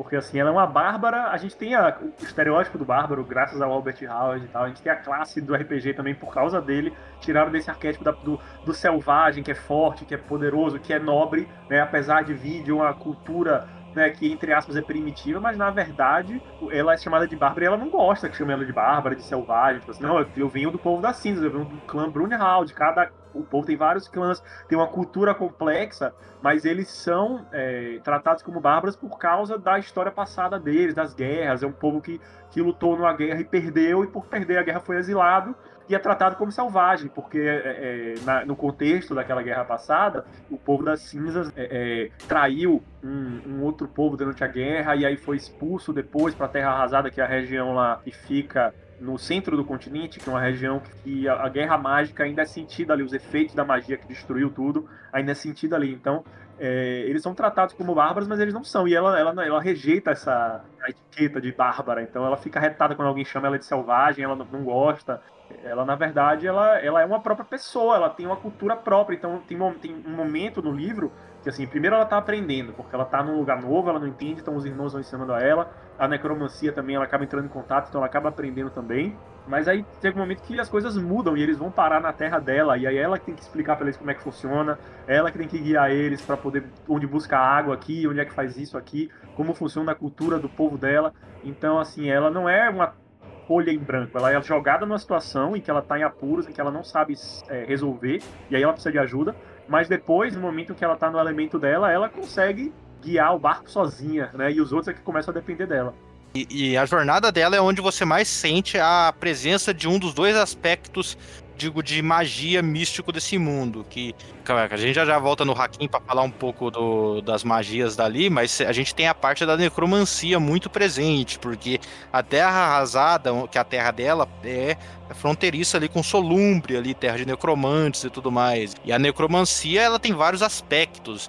Tem, tem um conceito muito foda que eu achei que é o de vestir o capuz, que você me corrija se eu estou errado, mas é você é o necro, a capacidade que o necromante tem de enxergar o mundo dos mortos, que é como se fosse lembra muito o que eu falei do Soul Haver lá, o jogo do Soul Haver tem isso, que você entra num plano é, é, é, um plano etéreo onde você enxerga os espíritos dos mortos, os fantasmas, e aí quando os necromantes fazem isso, eles veem uma terra arrasada com uma estrela, uma única estrela que brilha lá em cima, é, nossa, é um puta de um cenário de fantasia sombria. Puta de um elemento da hora esse.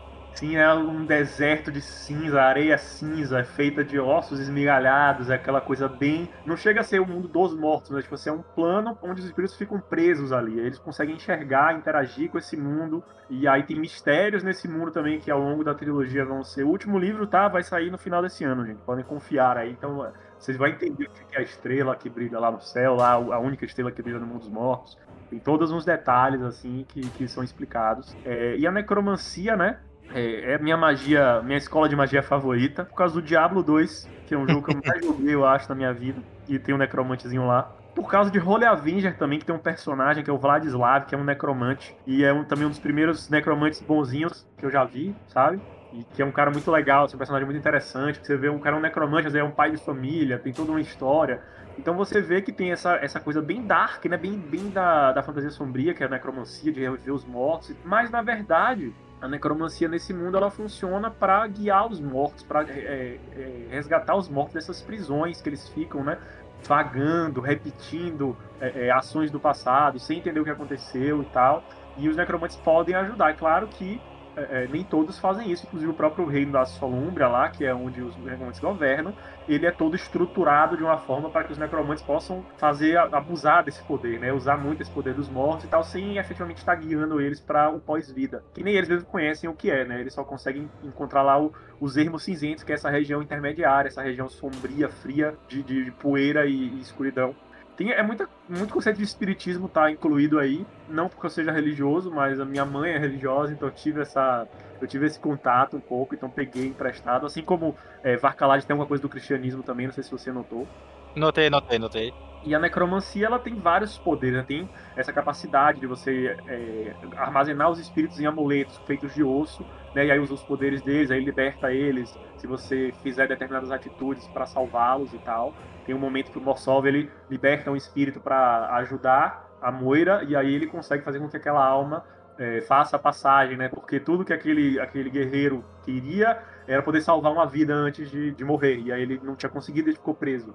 É, então, um dos exemplos. Mas também tem a versão corrompida da necromancia, que é a pobre da Moira acaba entrando em contato, que é quando ela é, encontra a espada, né, depois que a família dela toda morre, todos os amigos dela, todos que ela conheceu são chacinados, e ela encontra a espada que o pai fez para ela, e nessa espada ficam é, almas, espíritos é, corrompidos pelo ódio, pela vingança. Aliás, não, não, é nem uma espada, é só a lâmina da espada, né, sem punho nem nada. É, é, a lâmina da espada e só o espigão atrás, assim, tá, tá incompleta a espada ainda. Mas ela usa como se fosse uma espada completa, porque estando infundida com necromancia, então ela consegue até usar aquilo como arma, sabe? Porque uma, deveria ter se quebrado já realisticamente, mas como tá ali cheio de espíritos né, malignos que ardendo eternamente dentro, a arma meio que é uma arma mágica. O pessoal ali do povo das cinzas, eles não gostam de necromancia, então ela fica, tipo, ela, ela detesta a princípio, mas o povo dela é massacrado no começo da história e a, as almas deles acabam presos a essa espada. Ao mesmo tempo que ela não gosta de necromancia, aquilo ali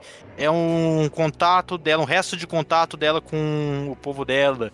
E ainda fica esse mistério: se o povo dela não gosta de necromancia, como e por que o pai dela tem essa espada e deixou essa espada ali? Sim, sim. Aí o Morsol vai explicando, né, como é que acontece, que, que, por que, que os espíritos estão ali, eles estão corrompidos, porque a morte foi muito violenta, então tem a, todo o contexto da guerra, da raiva, e aí a própria raiva da Moira alimenta esses espíritos a ficar, continuarem raivosos. Então o conflito interno dela, né, que é essa coisa da vingança, do ódio, vai causando efeitos no mundo. Ela vai meio que se, vai, esse conflito vai sendo é, observado através de outros elementos da história. Assim. Mas então, e tem essa parte da necromancia que é muito foda, né, o poder necromântico. E enquanto isso, do lado do Hakim, a gente tem o outro lado dessas magias, que são as magias taumatúrgicas, que, né, que são magias que são, tem uma base moral, base da, é uma base da teoria de humores do, do Hipócrates Hipócrates. É do Hipócrates da teoria, não é? é do Hipócrates, mas ele pegou dos egípcios. É, então, eu sei, eu, é por isso que eu até perguntei com dúvida, que eu lembro que, que veio dele, mas que tem uma ramificação, sei lá, um estudo que veio de antes dele. Mas é praticamente uma teoria de que líquidos e humores do corpo, né, os líquidos que vêm de alguns órgãos poderiam afetar o humor da gente, alguma coisa assim, eu li por cima. Eu lembro disso vagamente na, na parte de história de biologia que a gente foi obrigado a estudar na escola e eu me reparei novamente com isso aqui. Então, é, a taumaturgia, né, é essa magia do deus rei. Então a gente tem, tem essa figura divina. Por que, que ela é figura divina? Porque tem uma magia que é associada a ela, que é essa taumaturgia, uma magia que vem dos órgãos, que vem dos, do, dos líquidos produzidos pelos órgãos do deus rei. E aí tem. É, aí eu peguei inspiração da teoria hipocrática, né? Que ele aprendeu com os egípcios. É um pouco diferente. A teoria dos humores grega e egípcia tem líquidos diferentes corporais que eles usam. Inclusive, quem quiser saber mais pode ler o Lua de Sangue da NK Gemizin, que ela também usa lá, ela pega o aspecto egípcio da parada. Eu fui mais no grego porque eu tenho mais conhecimento disso. E assim, então tem a magia do sangue, a magia do, da fleuma, a magia da bile amarela e da bile negra. São quatro, formam ali quatro elementos, porque era como se até, até o final do século XVIII se pensava que funcionava a nossa saúde. Que qualquer problema de saúde era um desequilíbrio entre os humores do corpo. Né? O humor em grego é líquido, então entre os líquidos do corpo. E essa, essa ideia sempre foi fascinante para mim, porque a galera fazia aquelas sangrias com sanguessuga, tal, aqueles tratamentos estranhos. Pra trocar o sangue do corpo. Tem tudo a ver com fantasia sombria, mas acabei cortando do livro essa parte das sanguessugas, embora eu goste bastante desse tema. é, mas aí a gente tem essa magia que é capaz de fazer várias coisas diferentes, né? Então a taumaturgia da bilha amarela, da taumaturgia, é, taumaturgia colérica, da raiva, ela consegue produzir labaredas douradas de fogo tudo mais. A taumaturgia fleumática dá ao usuário a capacidade de fazer uma projeção astral e viajar e poder interagir com o mundo sem que ninguém perceba, ele vira uma forma incorpórea tudo mais. A taumaturgia sanguínea confere é, agilidade sobrenatural e aí tem toda uma ordem né, de, de monjas que são elas que usam essa taumaturgia especificamente. E, e, tem combinações que podem ser feitas para criar soldados é, muito tipo, arqueiros muito grandes que podem usar arcos muito maiores, por exemplo. Isso. Então é uma magia também bem elaborada. Tem apêndice no final do livro explicando tudo, mas não é necessário pegar o apêndice. Eu só botei lá porque eu sou, sabe, um nerd de fantasia e eu aprendi com o Brandon Sanderson que magia tem que ter regras. Então eu resolvi criar um sistema de magia bem hard, bem fechado, com muita regra porque é muito legal fazer isso, só por isso. Ah, é, então, eu digo ainda para quem quer trabalhar fantasia, se você não for criar regra para apresentar para o escritor, crie regras para você saber o que trabalhar, para magia não virar uma conveniência que pode fazer o que você precisa. Exato, você tem que ter uma regra, tem que ter um custo, tem que ter um, um efeito observável e tal. É, não, às vezes o sistema de magia pode ser mais soft, mas aí você vai ter que ver outras coisas, outras questões narrativas, né, que você vai ter que trabalhar. É, aliás, você, você falou dos tipos, né, diferente, que tem os humores e cada humor vai ter um elemento, vai ter um órgão de onde vem esse, esse humor. E vai ter, tipo, as, ben as bênçãos é quase. para mim, lembra muito um RPG de mesa, um RPG até de videogame. É como se boa parte das bênçãos fosse. É, é, os humores eles conferem a você bênçãos, que são como se fossem passivas, e conversões taumatúrgicas, que são magias mesmo, poderes é. que você invoca. E ao mesmo tempo, eles podem causar debuffs, as disposições. Tem gente que fica mais é, enérgico, tem gente que fica mais analítico, a mente das pessoas vai ter problemas com isso, e vai ser trabalhado isso, apesar das regras que são estabelecidas, vai ser trabalhado é isso que, que você falou, que ah, tem mistura de humores, tem teorias, ah, se mistura tal e tal humor, o que, que pode fazer, que benefício, mas que malefício pode trazer para o corpo. Ah, tem diferenças em um humor ou outro se aplicado entre homem ou mulher. Então tem é, esses detalhes que vão enriquecendo esse sistema mágico, né? E o próprio Hakim, ele tem apoio de três arcontes que são para representar algum pouco dessa, desses elementos, dessa, dessa magia taumatúrgica, né? Que você tem a Liriel, o Laurent e o Sigismund. São trio de praticamente os melhores guerreiros dele que, que servem a ele. Sim, os, os arcontes do, do, do, Deus Rei, né, são também ali personagens que estão no núcleo do Hakim, né, a gente falou um pouquinho da Moira. O Hakim, ele tem os seus, seus é, maiores generais, seus maiores aliados, e cada um meio que representa um desses humores, né? E eles têm uma inspiração também do Dark Souls aí, vocês perceberam. Sim, eu lembrei dos quatro cavaleiros do Gwyn, na hora. Exato, é, muito legal. É, é, é, bem nessa questão, assim, de ser um, um grupo variado, e aí tem um mais fortão, tem o Sigismund, grandão, fortão, então ele tem uma taumaturgia melancólica que garante mais resistência, deixa a pessoa maior fisicamente, mas que, como o nome já diz, né, interfere na, no humor e tal, então ele é um cara mais é, resignado, assim, ele é meio, sabe, não, não anima muito. Ele é, ele é a figura do melancólico. Isso, ele é bem melancólico, ele acha que tá tudo dando errado e tal ele é um, ele é um bárbaro, né? É, ele é do povo das cinzas e ele foi salvo pelo Hakim, e aí ele, sabe, ele tem uma dívida, ele sente que tem uma dívida com o Hakim, então, assim, mostra também que não é o mundo não é monolítico, sabe? Tipo assim, o cara pode ser de um povo, mas ele tá num outro império que é considerado inimigo, e lá ele é aceito porque ele cumpre né, os requisitos e tal, ele um salvou o outro, etc. E aí ele é o fortão que usa o martelo de guerra tal, tem essa figura, eu gosto muito dessa, desse tropo, né, da fantasia do guerreiro grandão e tal. Ele usa armaduras mais escuras, assim, com aquele elmo de balde e tal. A gente tem o Lohan, é o despirocado da cabeça, completamente. É, é Lohan a pronúncia do nome dele? É, pode ser Lawrence também, se você quiser falar. Eu gosto de falar Lohan. Ah, vamos saber, vamos saber. Não, eu não tenho guia de pronúncia, porque eu acho que o leitor pode pronunciar como quiser, sabe? Eu coloquei os nomes malucos lá, vocês podem falar o que quiserem, não tem, não tem regra. O Lawrence, o Lohan, ele, ele é. Ele tem a taumaturgia colérica, né? Do fogo. Então a espada dele ele ataca tão rápido que às vezes a espada fica fumegante, ele é agressivo com todo mundo, assim, ele é o próprio, quando alguém ofende o Deus Rei, a honra do Deus Rei, ele se adianta para punir a pessoa antes mesmo que o próprio Hakim faça alguma coisa, ele já se adianta para bater no cara, para gritar com o cara que tá desrespeitando tudo mais porque ele é completamente também movido por essa cólera. É, ele é o porra louca, total. Até fala que é, o que ele sempre gostou é de beber e matar, e ele, e, graças ao Hakim, ele meio que pode fazer essas duas coisas com propósito. É, tipo assim, ele, ele tem o, o, emprego dos sonhos dele, porque ele era um bandido, ele era um assaltante de rua, tipo, ele tinha um bando de bandidos e tal, e ele gostava da... ele era cruel, ele gostava mesmo de matar e de pegar o que ele queria à força, E aí ele foi tipo, trazido para o lado do Império para atuar como arconte, como general, para lutar as batalhas. Ele defende o Império não porque ele tenha honra e convicção, ele defende o Império porque enquanto o Império estiver de pé, ele vai continuar podendo, sabe, oprimir quem ele quiser. Ele pode continuar sendo um psicopata e sendo pago por isso. O Laurent é aquele cara que ele enxerga. É o funcionário que enxerga a empresa como família, que ele tem que lutar pela empresa. Sim, exatamente. Até a técnica de combate dele, né? Ele coloca os servos na frente com uma com chicotada pra. Sabe, Ó, oh, nas próximas batalhas você vai poder segurar o chicote, mas agora você vai, vai na frente aí como bucha de canhão e tal. É, ele é bem malvado, assim. Ele é um cara que não, ele não tem características redentoras nenhuma. Mas é, ao mesmo tempo é bom escrever o personagem assim às vezes. A minha única. A, a característica redentora dele, para mim, é a sinceridade. Ele é muito sincero. Sim, é. Ele é, é bom pra, até para explicar o que tá rolando às vezes, né? Porque às vezes os personagens estão tão imersos na, nos, próprios problemas da história e tal. E aí tem um momento lá, até num dos livros, que o, o fala: você tá ligado que a gente vai todo mundo morrer, né? Porque aconteceu tal e tal coisa e agora a gente não vai mais conseguir. Tipo, ele, ele joga real, assim. É muito bom.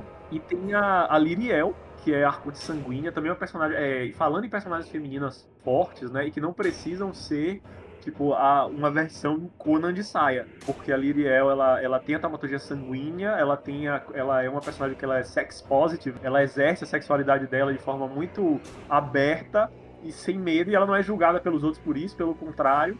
E ela é a personagem que o Hakim mais confia, na verdade. Ela meio que acaba se tornando ao longo do livro, tipo, o grande braço direito dele eles têm um relacionamento também no livro tudo mais. E é muito. É, é, a perspectiva de escrever do lado do Haki é muito interessante porque ela é alguém que está mais preocupada com ele do que com o Império.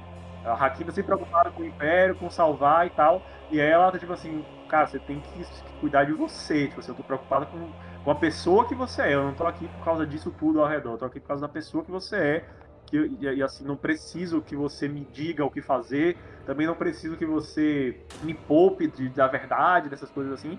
E se eu tô aqui do seu lado, não é porque você é o grande imperador, é porque eu gosto de você de verdade. Então, em toda essa. É, eles têm uma dinâmica muito interessante também. Isso, é, e tipo assim, a dinâmica dela no começo é praticamente ausente. Depois que vai se construindo um pouco da relação deles e tudo mais, não é que ela se preocupa com ele, ah, que é amor. É como você falou, ela é bem sex positive, ela é como se ela, ela pode até amar o Hakim, mas o sexo, o, o carnal parece que vem em primeiro lugar para ela. Sei lá, ainda que se de repente um dia ele não ele ficasse de cadeira de rodas, eu acho que ela não largaria dele ainda. É, exato, assim, ela, ela, ela primeiro ela, ela gosta do prazer dela, tipo assim, ela não tá se incomodando com outras coisas, ela coloca ela em primeiro lugar. Isso tem a ver com a própria taumaturgia sanguínea, né? Que é justamente essa sensação de prazer e tal. E isso afeta os indivíduos. Inclusive, tem a questão do. No livro é discutido isso, porque só uma ordem específica de monjas podem usar esse humor, porque ele é muito perigoso. E aí o Hakim até, ele, ele não tem o conhecimento total, apesar dele ser o deus rei, né? Ele foi colocado ali, ele não foi criado para ser o deus Ele foi colocado ali por, é, pelos clérigos e tudo mais. Ele até chega a perguntar a ela, né, por quê, o que, que ela acha, o que aconteceria, tipo, se um homem usasse e tal, por que, que são as mulheres. E ela fala, não, porque as mulheres elas são ensinadas desde cedo a ser mais controladas. A gente é, é esperado que a gente seja controlada o tempo todo. E, é, e, os homens não, então os homens não sabem, não aprendem a se controlar, eles não sabem. Então, um homem com humor sanguíneo, ele acaba virando, tipo, acaba cedendo aos seus impulsos mais, é, mais terríveis. Então por isso que nenhum homem tem essa magia nesse mundo do livro. Isso, ela fala que homens são livres para agir como animais é, e depois botar a culpa no vinho, na batalha ou até nas ah, mulheres. Mas mulheres não, mulheres tem, mulher tem que ser disciplinada. Coisa comum de sociedade medieval. É uma crítica que ela tá fazendo ali, né? Eu coloquei a crítica na, na, na voz dela. Não, é, não é que eu concorde com isso que ela tá dizendo ela enxergando é, as adversidades que impostas sobre ela por ser mulher, mas ela enxergando em como isso vira vantagem, como isso daí vira vantagem e oportunidade para ela e para outras mulheres, de, de dar a volta por cima, para assim dizer. É uma coisa que a gente observa, por exemplo, você pode ver, assim, a maioria das mulheres, elas têm é, justamente essa questão de ser controladas, elas são mais disciplinadas. Dizem que o homem, por exemplo, não aguenta ficar doente, né? Eu, eu não aguento. O homem fica doente, cai na cama. E mulher, tipo, mulher doente vai trabalhar, vai limpar a casa, faz tudo. Não é porque a mulher seja porque é mais forte, não é isso. É porque o homem tá acostumado a ter alguém para cuidar dele. A mulher tá acostumada a ter que cuidar sempre. Porque são os papéis sociais que a sociedade impõe. É isso, é essa visão que eu tava querendo colocar quando eu fiz essa, é, esse trecho, sabe? É, cara, é muito bom. Bem, acho que a gente pode ir para falar um pouco dos acontecimentos dentro dos livros, então. Vamos lá. Se você se interessou em ler o livro aqui, compre. Eu vou deixar os links, todos os links possíveis aí na descrição desse cast. Ou você pode ir no Instagram do Neves, que você vai achar lá. No nosso Instagram a gente vai estar falando do, do podcast também quando, quando esse podcast estiver no ar. E assim, se você não quiser spoilers dessa obra, congela o podcast aqui. Não se esquece de dar o voto de cinco estrelas em qualquer plataforma que, seja, que esteja ouvindo antes de sair. E depois que você ler os livros, volte aqui para ver a gente debatendo um pouco sobre os dois livros em si. Mas bora para a zona de spoilers. Maravilha.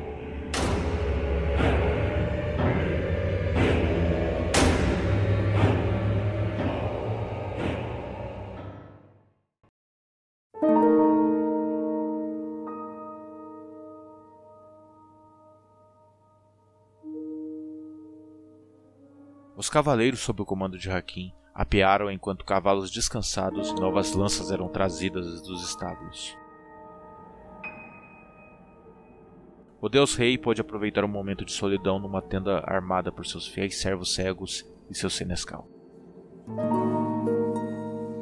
Retirou o elmo coroado e despejou um jarro d'água na cabeça, bebendo e refrescando-se em um único movimento. Olhou para a máscara colérica, a face de um deus irado e vingativo, uma criatura monstruosa de presas arreganhadas e língua feroz. Perguntou-se como seria a face do Deus Rei verdadeiro, seu antecessor, que ostentara aquela mesma máscara. A face por trás da qual se escondera aquele cérebro grotesco, inumano. Afinal, o Deus Rei era Deus de quem? De homens ou de monstros? A ruína de Noutora máscara para os mortos.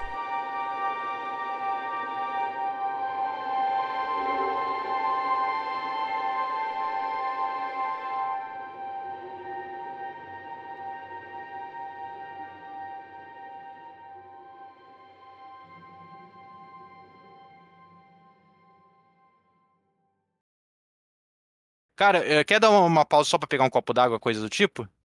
Eu vou pegar um d'água aqui porque eu tô tossindo. eu tô tossindo aqui. Beleza, eu vou aqui já. Tá, beleza, já volto também.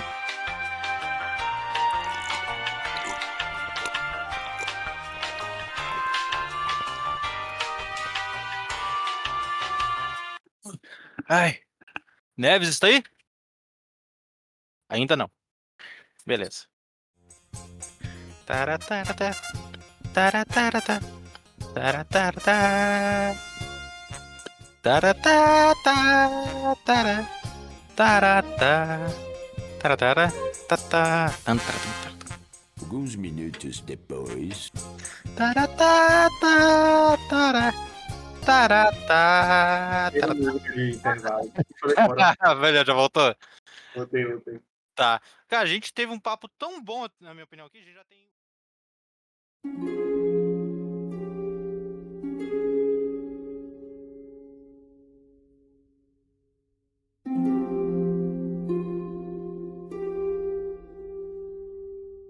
Livro 1 Máscara para os Mortos. Como começamos nossa aventura? O Máscara dos Mortos começa com um prólogo muito legal, assim. Foi a parte que eu mais demorei para escrever do livro todo, porque eu ficava voltando e reescrevendo o prólogo, porque é, é o gancho né, que pega o leitor. Então ele começa com uma frase que eu adoro, que é aquela era um mau começo, o Sérgio percebeu, porque precisou matar o mesmo homem duas vezes. É genial esse começo. Eu li ainda na Amazon. Sim, sim. E é isso, né? Você pode pegar de amostra grátis, tá? Então eu trabalhei bem o prólogo. A gente começa com o Sev, não é nem Amor, nem o Hakim. O Sev cometendo um roubo na Torre Silenciosa lá de um barão. Torre Silenciosa é um túmulo específico porque ele tá num outro reino lá, Nova Mordrávia, um outro país. Um país que também odeia necromantes e que guarda os mortos, né, em torres fortificadas e tal, para que ninguém possa roubar os cadáveres e tudo mais. E aí, é, o Sev tá lá pra é, roubar um mapa, né, um mapa, tipo, para um outro túmulo, onde lá existem os artefatos que ele quer roubar e o que começa a mover a narrativa e fazer ele encontrar a Moira. É, e aí a gente já começa a ver um pouquinho da taumaturgia, o que, que a taumaturgia faz, né? Pode, a taumaturgia também pode reanimar os cadáveres, tem uma outra forma de reanimação diferente. Então, assim, esse prólogo, ele já vai dando meio que o tom da história, assim, é bem sombrio, bem... É, o Sev bem escrachado, mostra o medo do Sev de mortos-vivos. É, eu, eu, eu, gosto muito desse início assim da história, sabe? Sim, ele, ele tem problema, ele, ele comete uma certa falha ali, depois que ele se resolve, que ele elimina todo o problema, ele fica puto consigo mesmo, que ele fala que ele é velho, né? Ele já é um cara velho, ele já tem dor nas costas, tem dor na coluna, na perna, tudo mais, e ele pega e fala que reclama consigo mesmo dele ter lutado como se fosse um iniciante. Ele fica revoltado com a própria, o próprio fracasso, mas no final ele, ele consegue, né, dar tudo certo. Não sei se você. É, o que, que você achou especificamente do prólogo. Assim. Eu adoro, me vendeu muito. Eu só fui ter, tipo, uma certa crise de identidade que eu achava que Sev não era apelido dele, era nome dele. Aí quando aparece ele mesmo sendo chamado de Arisev, eu demorei para fazer a ligação que era o mesmo cara do prólogo. E aí eu, eu voltei um pouco o livro, peraí, deixa eu pegar aqui a parte que ele aparece. Aí eu fui relendo, raciocinando esse cara. É que, tipo assim, o, o, o, ponto de vista dele, né, ele não se enxerga como Jari Sev, ele se enxerga como Sev. É tipo a gente, eu não me enxergo como MP Neves ou Marcelo Pereira Neves, eu sou só o Marcelo. No caso é a mesma coisa, já ele tem esse apelido assim e tal, porque tem um nome mais difícil. É, quando, quando eu morava na Austrália, né, os gringos não sabiam falar Mateus, e aí eu falava ah. pra mim de job, que é trabalho em inglês, pra caso eles descobrissem trabalho, eles me lembrar de mim. Ah, perfeito, adorei.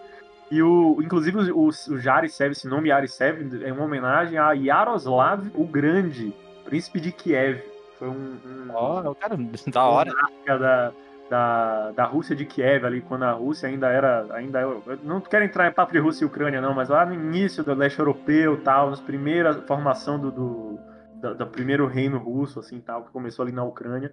E esse, esse Yaroslav especificamente ele se aliou aos suecos, assim, né, os nórdicos suecos, então tem todo, uma, todo um paralelo dele se aliar com a Moira, se aliar com os bárbaros e tudo mais, é, mas esse é mais para mim do que para a história. Não, é, e começa com isso daí, e logo a gente parte ali para o deus rei Hakim, né? Aquela figura, o, o, o Hakim, acho que a gente não mencionou a vestimenta dele, mas ele, a vestimenta é muito importante, que ele veste toda uma armadura e trajes que cobrem todo o corpo dele, a ponto de você não saber pele, não, as pessoas não sabem se ele é humano, para alguns é claramente uma divindade, e ele veste máscaras com emoções diferentes, né? Tipo, hum. lembra muito máscara de Oni, as máscaras dele, mas máscaras Exato. com emoções diferentes para representar diferentes aspectos. Aí, de repente, ó, se, ele, se ele vai guerra, ele veste uma certa máscara. Se eles estão de luto pelos caídos, é uma outra máscara para representar essa emoção. Perfeitamente. Tem as quatro máscaras. Quem quiser, depois no meu Instagram tem post lá com ilustração das quatro até. Fiz um post recente até com elas. Mas é isso, a gente começa com ele usando a máscara colérica, né? Que é essa que parece mais um Oni, né? Um demônio japonês, porque ela é inspirada na máscara Hanya, que é aquela máscara budista, que representa justamente as emoções negativas. Então ele tá usando essa máscara que é para dar medo, ele usa essa armadura toda coberta, que é para ninguém ter certeza se ele é humano, se ele é um, uma criatura, porque ele é o deus rei, né? Ele não é um não é um humano qualquer, ele, é, ele tem que ser visto como uma figura mais que humana. E ele tá debelando uma rebelião lá de servos, porque o império dele não é império à toa, ele é império porque subjuga outras nações. Então tem os reinos amarantinos no livro que são tratados agora como protetorados do império, já perderam até a condição de reino próprio. E aí tem lá uns rebeldes que se aliaram com outro grupo de bárbaros, porque os bárbaros estão tentando atravessar a fronteira, porque eles vivem numa terra ruim, né, a terra arrasada, eles querem de todo, a todo custo conseguir uma vida melhor, né? Então não culpo eles por estar invadindo lá o território. A gente vê ele nessa, nesse momento assim, ele está massacrando rebeldes você vê a percepção dele de que, tipo assim, isso é necessário, ele, ele não está alegre de estar ali, mas ele acha necessário porque ele não pode permitir que o império dele se desfaça. Ele tem que manter uma certa ordem, por mais que, que tenha um preço de sangue, né? É, isso é só uma das ameaças, mas já começa, né, com os magos de fogo. Aliás, os magos de fogo eu percebi totalmente Dark Souls, né, o piromancia. Sim, muito bom. Né? E isso que eu falei, que eu olhei e falei, cara, é, é muito algo que eu escreveria, porque quando eu pensava em magia no meu mundo, eu queria que só começasse com magos de fogo, com a coisa mais simples do mundo, nada mais. Sim, mas é, já é muito útil, né? Tipo assim, eles usam o fogo de forma tática, eles criam, tipo, eles não estão lá para disparar fogo nas pessoas, não é? Eles não estão atirando fogo, eles, eles fazem grandes incêndios, paredes de incêndios para poder afunilar o exército inimigo, para eles não terem para onde ir né? E aí o exército imperial vai lá e pega os caras na, na, na posição privilegiada, dá uma flanqueada para poder é, é, debelar a rebelião. É bem legal essa toda essa coisa de sistema de magia tal. A magia de fogo acaba, é meio clichê até, mas eu acho que ficou interessante, porque a magia colérica aí, né, ela tem a questão de ser o fogo ser dourado, dos magos tem que ser muito compenetrados, ficam rezando, ficam se concentrando, porque senão eles vão sucumbir à, à fúria, porque o, o humor colérico deixa eles mais raivosos e tal. Isso, aí vira o trabalho do pessoal com escudo, espada e tudo mais, segurar as ondas inimigas e trabalhar contra um deles. Aliás, magia de fogo, ela é um clichê, mas clichê não é algo errado, clichê é algo que você pode trabalhar para ser bom, para ser para ser melhor, para ser diferente. Perfeito. E o, o Hakim, logo nesse primeiro capítulo, você vê que ele não é deus coisa nenhuma, né? Ele é o bem humano, ele se cansa, ele sua, aí ele tem que trocar, ele tem que ir para uma, uma tenda separada do exército dele depois da batalha, para ele se trocar e botar uma roupa limpa, para que ninguém perceba que ele tá completamente cansado, fudido, sangrando, porque ele é um deus rei, ninguém pode ver ele como humano. Isso, até, até, o pessoal que cuida dele, que vai ajudar ele a trocar a roupa tudo mais, é tudo cego, não, sabe a aparência dele. O único que, acho que o único que sabe mesmo ali a aparência dele é o Racer, né? Que é um personagem que é apresentado, que também é um personagem de apoio do, ligado ao Hakim, que ele é o, é o grão, como é que fala? O sumo sacerdote. É, sumo, eu confundi com o grão sacerdote. Sumo sacerdote ali de Varkalad, e ele é praticamente quem escolheu o Hakim, quem enxergou o Hakim como próximo deus rei, porque você vai tendo ali gradativamente essa ideia de que houve um deus rei anterior e o Hakim é como se fosse a, é, teoricamente a reencarnação desse deus rei. E assim, ele já é bom em combate e tudo, mas ele, aliás, não é bom, ele é excelente em combate, em governar e tudo mais, porque desde sempre, desde a infância, ele foi treinado, educado e instruído para conhecer o mundo, conhecer os pormenores e saber o que fazer. Isso, né? Isso é para justificar o sucesso dele, mas isso não impede dele de ter, assim, desde o início, eternas dúvidas. Ele é, dúvidas, tipo, se ele tá fazendo as coisas certas, dúvida se ele é realmente a reencarnação do Deus Rei. É muita coisa desse tipo que vai caminhando. Ele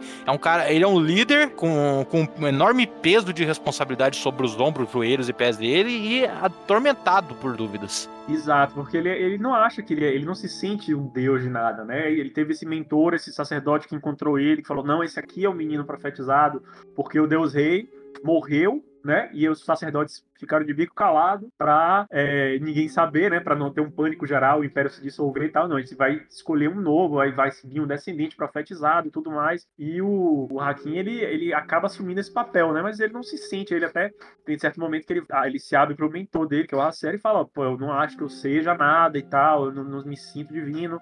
E aí o Hacer, ele fala, não, eu confio em você desde sempre e tal, e, e, e leva ele, né, para o para as catacumbas embaixo. Isso já tá no terceiro capítulo. Ah, mas a gente já pode entrar aqui, não tem problema, a gente tá bem regular, mas essa parte eu achei chocante e eu falei, putz, que foda, isso é foda. Isso foi uma das coisas iniciais do livro, assim, para mim. Uma das ideias iniciais do livro era mostrar esse, essas catacumbas com os órgãos do Deus Rei antes do Hakim, o verdadeiro Deus Rei. Porque aí ele chega lá e tem um monte de sacerdotes trabalhando, é aquela coisa meio egípcia, tem aqueles vasos e tal, só que são transparentes e ficam boiando lá os órgãos. E ele tem o primeiro momento de terror real da história, porque não são órgãos humanos, são órgãos muito inchados, tão vivos ainda, produzindo né, aqueles líquidos mágicos que vão ser usados depois. E aí ele vê o cérebro, e a cena para mim uma das melhores cenas é a cena dele vendo o cérebro do Deus Rei, que é um cérebro gigantesco, assim que ele, ele começa a pensar ah, o que que um cérebro desse pensaria, o que que, que olhos enxergariam, né? Esse cérebro enxergaria através de que olhos, que criatura. E aí ele tem o pavor completo de quando ele vê o que ele sabe o que, que ele está representando, o que é que está significando aquilo ali, o que é ser o Deus Rei, né?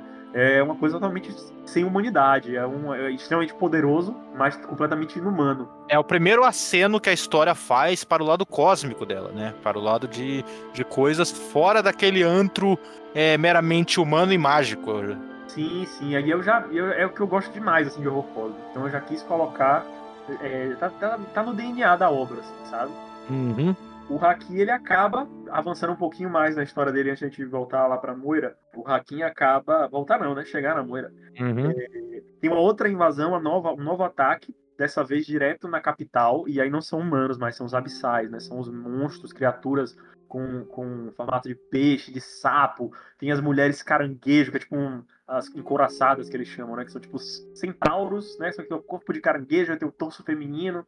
E aí eles estão lutando lá numa praia e o Hakim tentando de tudo e ele vai e volta porque ele tem que parar para descansar, então troca o a, comando, vai trocando da batalha, que não é uma coisa, é uma coisa que acontecia de verdade em lutas medievais, porque a pessoa não vai conseguir ficar lutando eternamente, tem que trocar as tropas e tudo mais.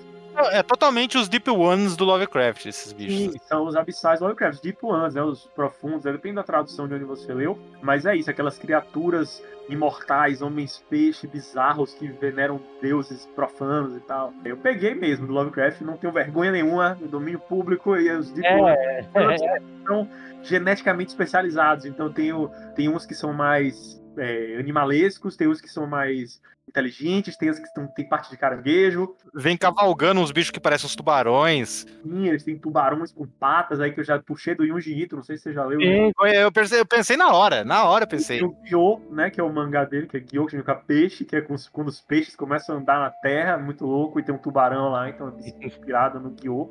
E o Haki acaba ferido mortalmente nessa batalha, né? Acaba sofre um golpe na cabeça e tudo mais. Só que ele acaba resgatado e ele acaba sendo salvo pela magia da taumaturgia fleumática, que é justamente o fluido que escorre do cérebro, aquele cérebro terrível do Deus Rei, né? E ele fica revoltado quando ele descobre Isso, cara, a- a reação dele, tipo, pô, você injetou na minha cabeça o negócio que sai de lá.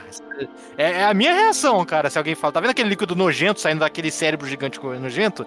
Você injetou aquilo ali em mim? Puta que pariu. Que Ele, nojo. ele, tipo assim, ele sabe que agora ele precisa desse líquido pra sempre na vida dele. Ele fica ate- aterrorizado com isso. Tipo, eu vou precisar depender pra sempre dessa coisa horrível, essa coisa que me dá tanto medo, que me dá tanto asco. E essa parte do terror também eu gostei muito de colocar, sabe? Essa parte eu, eu me identifiquei muito com o Hakim, que eu estaria do mesmo jeito ali, percebendo que eu tenho uma dependência de um, de um negócio daquele. E quando, quando ele falou dependência, eu falei, putz, ele vai ter que, sei lá, uma vez por mês usar um frasco daquilo. E não, é muito pior. Não, é, tipo, ele tem que usar direto. Quanto, e a magia, quanto ele mais usa magia, mais ele gasta da flama. Então tem que, ele tem que consumir mais. E se ele não consome, ele acaba sofrendo os efeitos, né? Efeitos deletérios. Ele começa a ficar fraco, começa a desidratar. Tem todo um custo ali, porque é uma magia poderosa, de fato. Mas a magia tem que ter custo pra ela ser. pra ficar interessante a história, né? Isso. Indo ali pro lado da Moira, que a gente começa a acompanhar também nessa, por essas partes, nos capítulos dela, a gente começa com uma coisa bem inocente, bem. É o que eu falei. Se não tivesse o lado do Hakim, os capítulos do Hakim, poderia ser ainda uma história bem escrita, um mundo da hora e fascinante e tudo mais, mas que ainda caberia nos clichês de jovens tendo vilas desoladas e lutando contra Sim. impérios opressores. Mas que começa com ela e com a irmã dela, né? Elas estão coletando grama, não lembro o que elas estão fazendo no começo do livro. Ela tá catando minério de ferro do pântano. Isso, aí elas têm até um encontro com o carniçal, que já mostra um dos perigos, um do tipo de criaturas que, que, que existe nesse mundo, né? E o carniçal, pra quem não, não sabe o que é o carniçal, que é o Ghoul que você falou lá atrás, ele é como se fosse um zumbi mais rápido e mais terrível que um zumbi, e que geralmente vai comer cadáveres, né? Mas pode atacar humanos também. Ele é, eu acho que é de mitologia do Oriente Médio. É isso que eu ia falar, exatamente. Ele é do Oriente Médio, Gul, né? O nome é esse mesmo, Gul, que fala, e aí foi traduzido, virou é, G-H-U-L, sacou? E aí pro inglês virou Gol, com O-U, por causa da pronúncia só. Mas ele é como se fosse isso, um espírito, ou um ser, um monstro que se alimenta de, de outros cadáveres, ou de, de criatura, né? de, de carne morta. Em Notora, os carniçais, eles são vivos, eles se reproduzem tudo mais, tem toda uma biologia bem específica deles. É, mas ele tá lá, e aí é, é como você falou, né? Tem esse mundo meio comum delas, elas estão fazendo tarefas específicas, que é coletar um recurso específico para o assentamento. E aí, mas eu quis começar o livro justamente com o Sev, com o Hakim, porque é para o leitor ter a ideia de que o mundo não. Que, que, que essa história meio básica não é tudo no livro, né? O livro tem outras coisas. Então eu começo com coisas maiores, com maiores promessas, e aí depois a gente vai para uma história mais tranquila, que é esse capítulo da Moira, só que ela não fica tranquila por muito tempo, porque logo no final já dá merda e o, o, o, outros bárbaros estão atacando lá mando do Império. E aí eles estão com aqueles magos de fogo que vocês viram no primeiro capítulo. Justamente por isso que o Hakim tem que aparecer primeiro, que é pra você entender que aquele fogo que tava ali tem uma origem, e é pra você entender o ódio da Moira de onde é que vem. E aí o assentamento onde morava a família dela e todo mundo que ela conhecia é incendiado, destruído. Ela foge com a irmã, mas a irmã acaba perdida no meio do caminho, ela acaba tendo que lutar pela própria vida, manda a irmã fugir. E ela acaba desacordada, é resgatada por uma senhora do rei dos necromantes, e aí tem uma, uma conversa muito interessante entre as duas, porque Moira tem medo de todo mundo que é necromante, ela acha que todo mundo daquele reino da Solúmbria é mal e controla os mortos e tal. Na verdade, a senhora é só uma mercadora, tal, ela não tem nenhum poder nem nada. Mas ela que acaba levando, é, é, levando a Moira para o Morsov e para o Sev. Isso, ah, tem uma carroça que é só esqueleto de, de boi, né? No... Que é tipo um esqueleto de vários animais montado para poder mover uma carroça. E aí ela toca uma flauta para poder a criatura se mover. Ela, o poder necromântico não é dela, é o amuleto. Então ela tem um amuleto porque os necromantes fazem esses, esses amuletos para justamente as pessoas poderem usar, né, para poder mover as coisas. Então, e ela entra na cidade, na necrópole, na verdade, de Akenatos, e ela vê né, os, os cadáveres trabalhando, os, os, esqueletos ferreiros, os esqueletos curtumeiros né, fazendo couro tudo mais. E ela vai ficando meio desesperada, porque ela tá com uma cultura totalmente diferente. E ela encontra o Sev e o Mossov, e o Sev e o Mossov que estão começando a jornada lá em busca lá do que eles precisam roubar, né, os artefatos é, do que o Sev foi contratado para roubar. E ela acaba se encontrando e o Morsov vê que a espada dela tem um problema. Ele fala: não, a gente tem que destruir essa espada aqui e tal. E ela entra em pânico. E quando ela entra em pânico, ela vai pegar na espada os espíritos da, de toda a família dela, dos amigos tal, se manifestam ali como espíritos vingativos, uma fumaça, espíritos feitos de fumaça e fogo. E aí é um pandemônio dentro de onde eles estavam. Todo mundo, as pessoas desmaiam, caem. A necromancia ao redor para de funcionar também por causa da interferência nos efeitos necromânticos, tem todo um, um desespero e eles acabam tendo que fugir juntos. Aí eles já estão, eles já embarcam numa jornada por causa disso. Isso. E é justamente, até a gente falou que tem, né, o o pessoal da Solumbria, né? O que você citou com os necromantes, eles praticamente escravizam mortos-vivos e almas e tudo mais. E o Morsov, ele é uma párea disso, porque ele é contra esse tipo de uso, ele quer libertar as almas, tudo. Por isso que ele quer até destruir o que a, é, a espada que ela tem, que é, é um grilhão, não é? Isso, ele fala que é um grilhão, tipo, é uma amarra muito poderosa, uma amarra que, que vai torturando as almas, as almas são eternamente torturadas ali e tal. E, e ele quer destruir inicialmente mas ele acaba não conseguindo, porque eles libertam as almas e, e aquele tipo de, de poder é, é, regulado dentro da Solumbra, né? Então eles acabam atraindo a atenção dos decuriões, quem mantém a paz lá, então vem o pessoal, então vem uma, meio que entre aspas uma polícia, os guardas, só que os guardas são necromantes com a tropa morta-viva que vai na frente e tal, tem toda uma diferença assim de como eles lidam com, com soldados, né? Eles não têm tantos guerreiros assim, eles usam vários necromantes que controlam os, os guerreiros, vários esqueletos de armadura, tudo mais. É, eles acabam discutindo no meio das, eles vão entrando pelas vielas, pelos bairros mais empobrecidos, acabam discutindo, a Moira tenta tomar o controle da situação, mas não consegue, acaba sendo obrigada meio que a aceitar, a se acalmar um pouquinho antes que ela possa fugir, encontrar a irmã, porque ela tá muito desesperada para isso. E eles acabam tendo que seguir na. É, o Sev convence ela, não, a gente tá indo lá pra Barcalade, ela, ela quer se vingar, ela quer encontrar a irmã. A gente tá indo lá pra Barcalade, a gente vai passar pelos pântanos, de repente a gente encontra a sua irmã. Então se aquieta um pouquinho aí, só que primeiro a gente tem que fazer uma visita.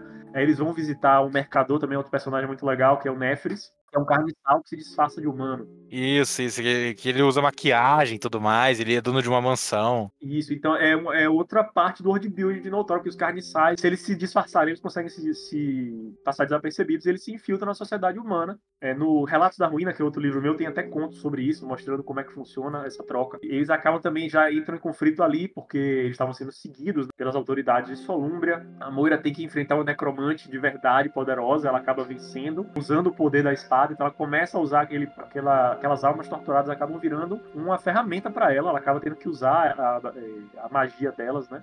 É, não, não, não sem castigo, ela não, a, a, ferramenta não é só vantagens, ela é uma desgraça para usar, porque os mortos fica falando na cabeça dela para ela se entregar para ela é, queimar junto com eles, fica fazendo a cabeça dela um inferno. Exatamente, vai ser bem terrível para ela, não é, não é nem um pouco agradável. Aí, pra não morrer, ela acaba fazendo uso da magia.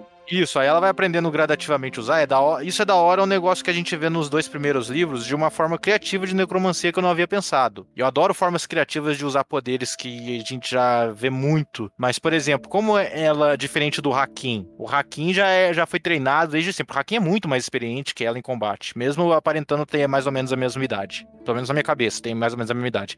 Mas, Mas ela, ela vai, por exemplo, ter instruções de como fazer umas coisas. Tem uma parte que ela vai cavalgar, lá pra frente, quando ela tá já dominando melhor essa necromancia, ela consegue invocar a alma de um cara que cuidava de cavalos que, da tribo dela, e aí o cara já sabe melhor como que funciona. Que ela não, ela não vai nem cavalgar cavalos, vai cavalgar uma outra criatura lá.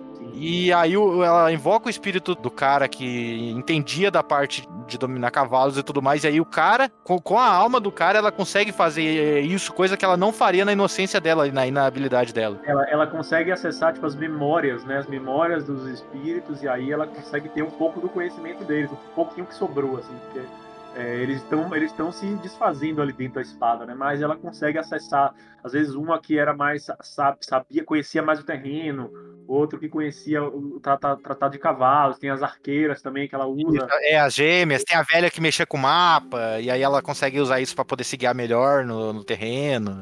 É realmente uma coisa, é, assim, se você podia, puder conversar com os mortos, o mais útil é você ter o conhecimento deles, né? Na verdade, assim, é uma coisa extremamente útil. Então, é, é bem legal, tipo, essa forma de usar a necromancia.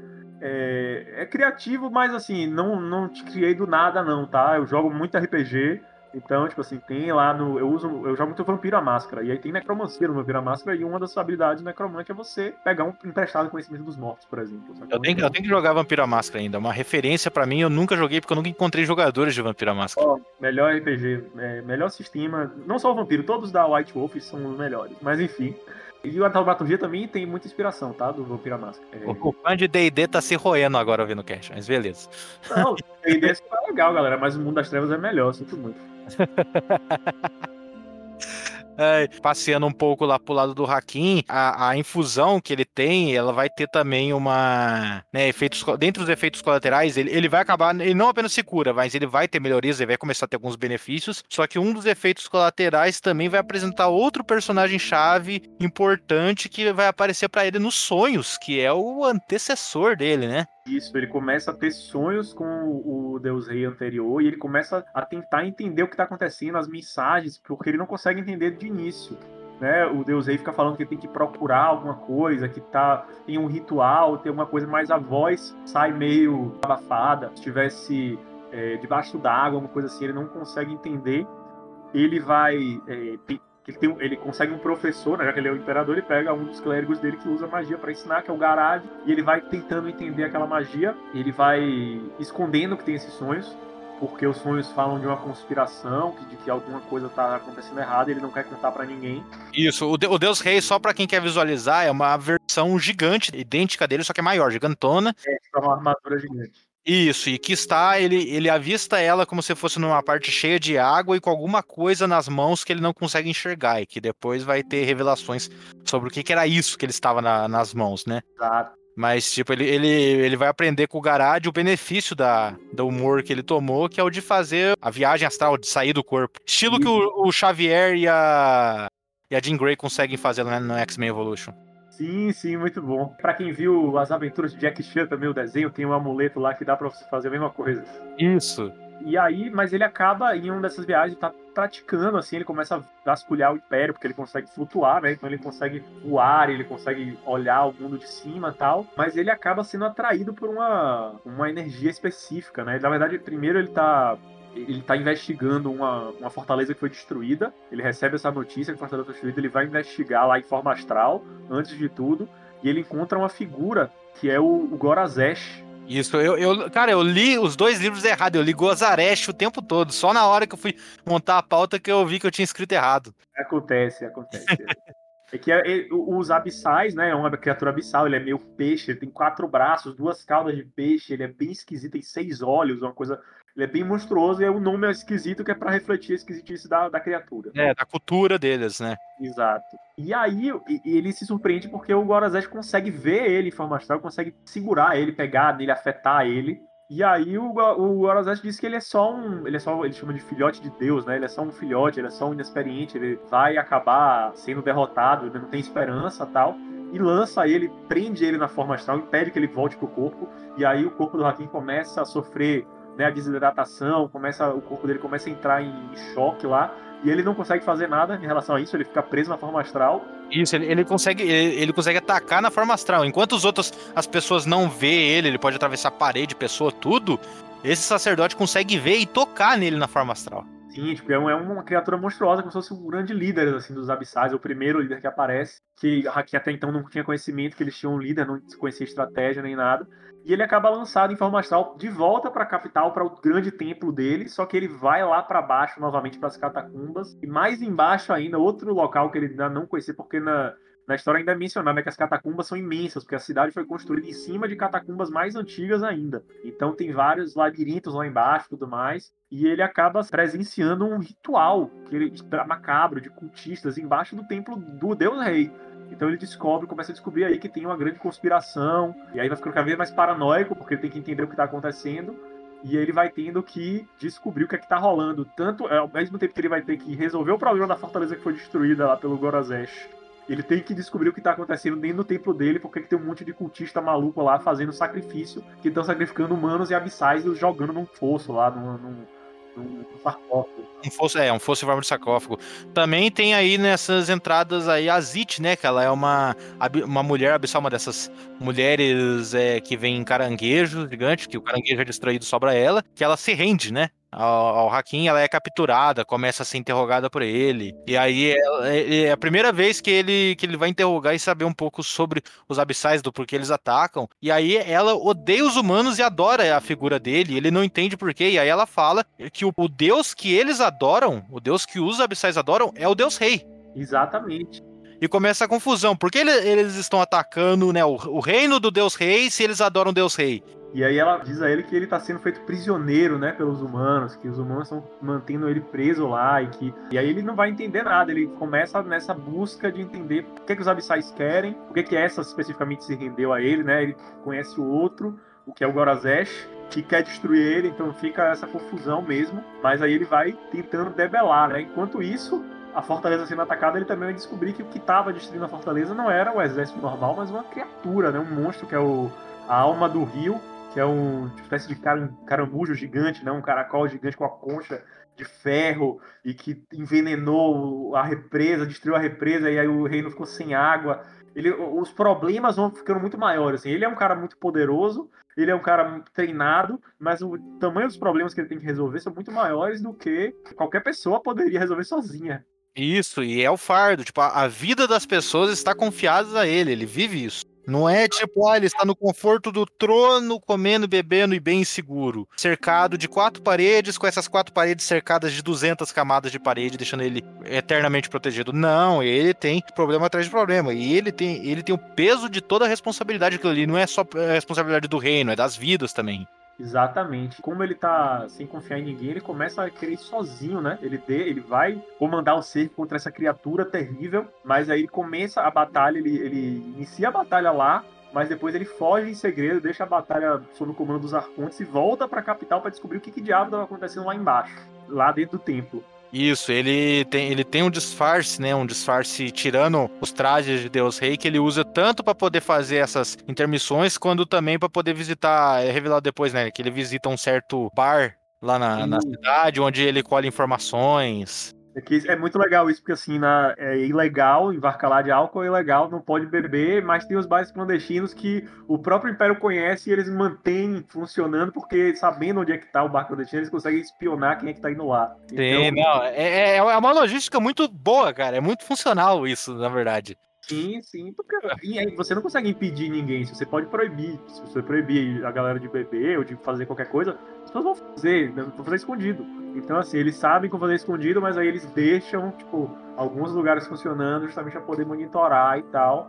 E aí ele tem essa persona que ele assume de, de ser só um mercenário, ser um cara normal, é, isso já é visto antes. E aí ele volta lá, é, disfarçado, né, de, de- de civil, digamos assim, pessoa comum.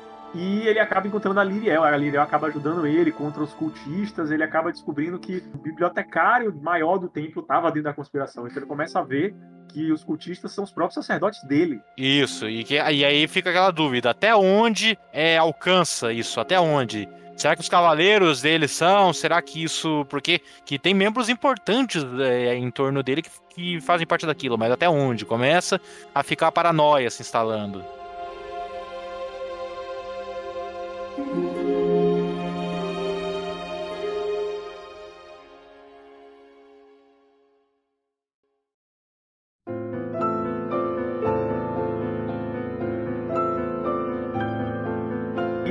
Isso, do outro lado, a Moira tá lá no- nos pântanos, ela passa um, um aperto com vários carniçais, com bruxas, ela tentando encontrar a irmã de qualquer jeito. É, as cenas com as- a bruxa eu acho muito legal, assim. Algumas pessoas até falaram que ficou muito rápido a- a- o confronto com as bruxas e tal, mas Eu, eu, achei, eu achei que ficou breve, mas funcional. E principalmente que tem um dos momentos, na minha opinião, os melhores momentos do livro, que eu, eu gosto muito do Estivan, lá, que é o, o tio do- dos gêmeos, lá, o tio do, do ladrão e do necromante, que só tá a alma dele num cadáver. Né? E ele não fala, ele é um morto.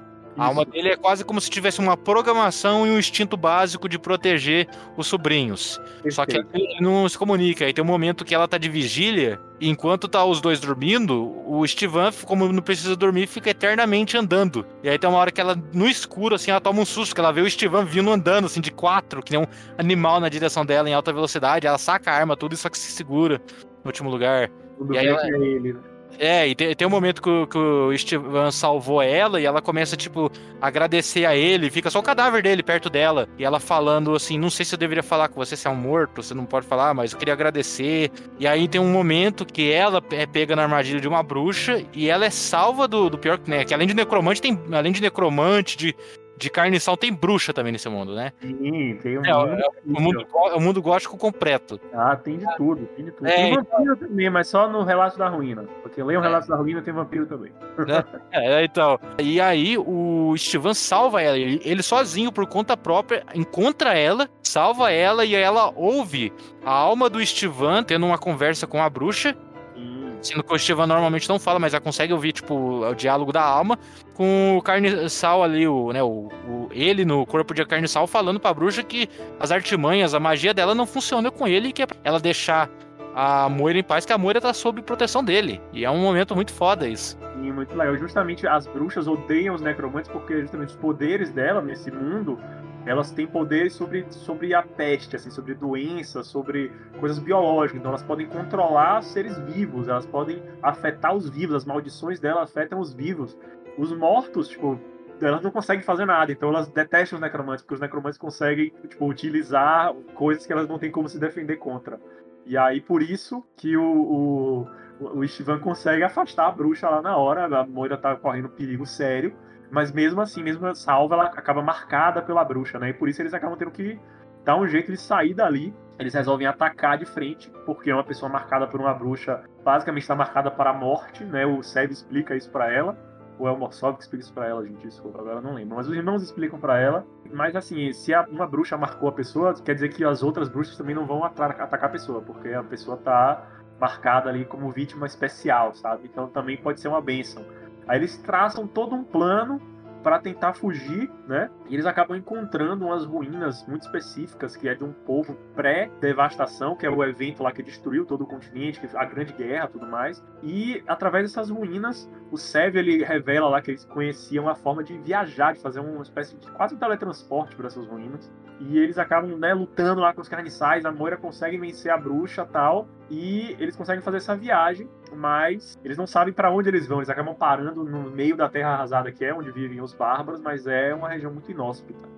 Então eles acabam bem fracos lá, tipo, a Moira apanhou um bocado, tá totalmente, tipo, tem que ser carregada praticamente pelos irmãos, mas eles estão livres, só que numa região nova. É, e aí que entra a sabedoria dela, a vantagem dela ter conhecimento dela como pessoa da, da Terra Arrasada acaba entrando em ação aí, com ela guiando, ela, ela depois começa a guiar eles, ela explica pro Estivan na hora que eles têm que buscar água sobre o basilisco, o veneno do basilisco, ah não, que acho que é a, ba- é a fêmea do basilisco que é venenosa, o macho não, um negócio assim, né? macho é venenoso e a fêmea não. Tipo, o, o macho é pequeno e venenoso e as fêmeas são grandes, são as caçadoras. É, e aí eles encontram os basiliscos, encontram as fêmeas caçando, conseguem combater. E aí o Seb tem que ir lá embaixo da terra para encontrar água, para poder buscar na toca um pouco de água, água potável tal. Aí tem o basilisco, ele quase é mordido. Tem uma cena, eu faço parecer que ele é mordido ali, ele dá uma, um susto, mas ele consegue. Só que quando ele volta, que ele pegou essa água, tem um monte de bárbaros apontando lanças para ele e eles são capturados.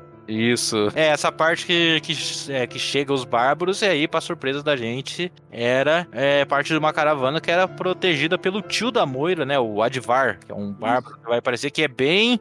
Esse é bem o arquétipo de, de bárbaro, assim, grande, cabeludo e tudo mais.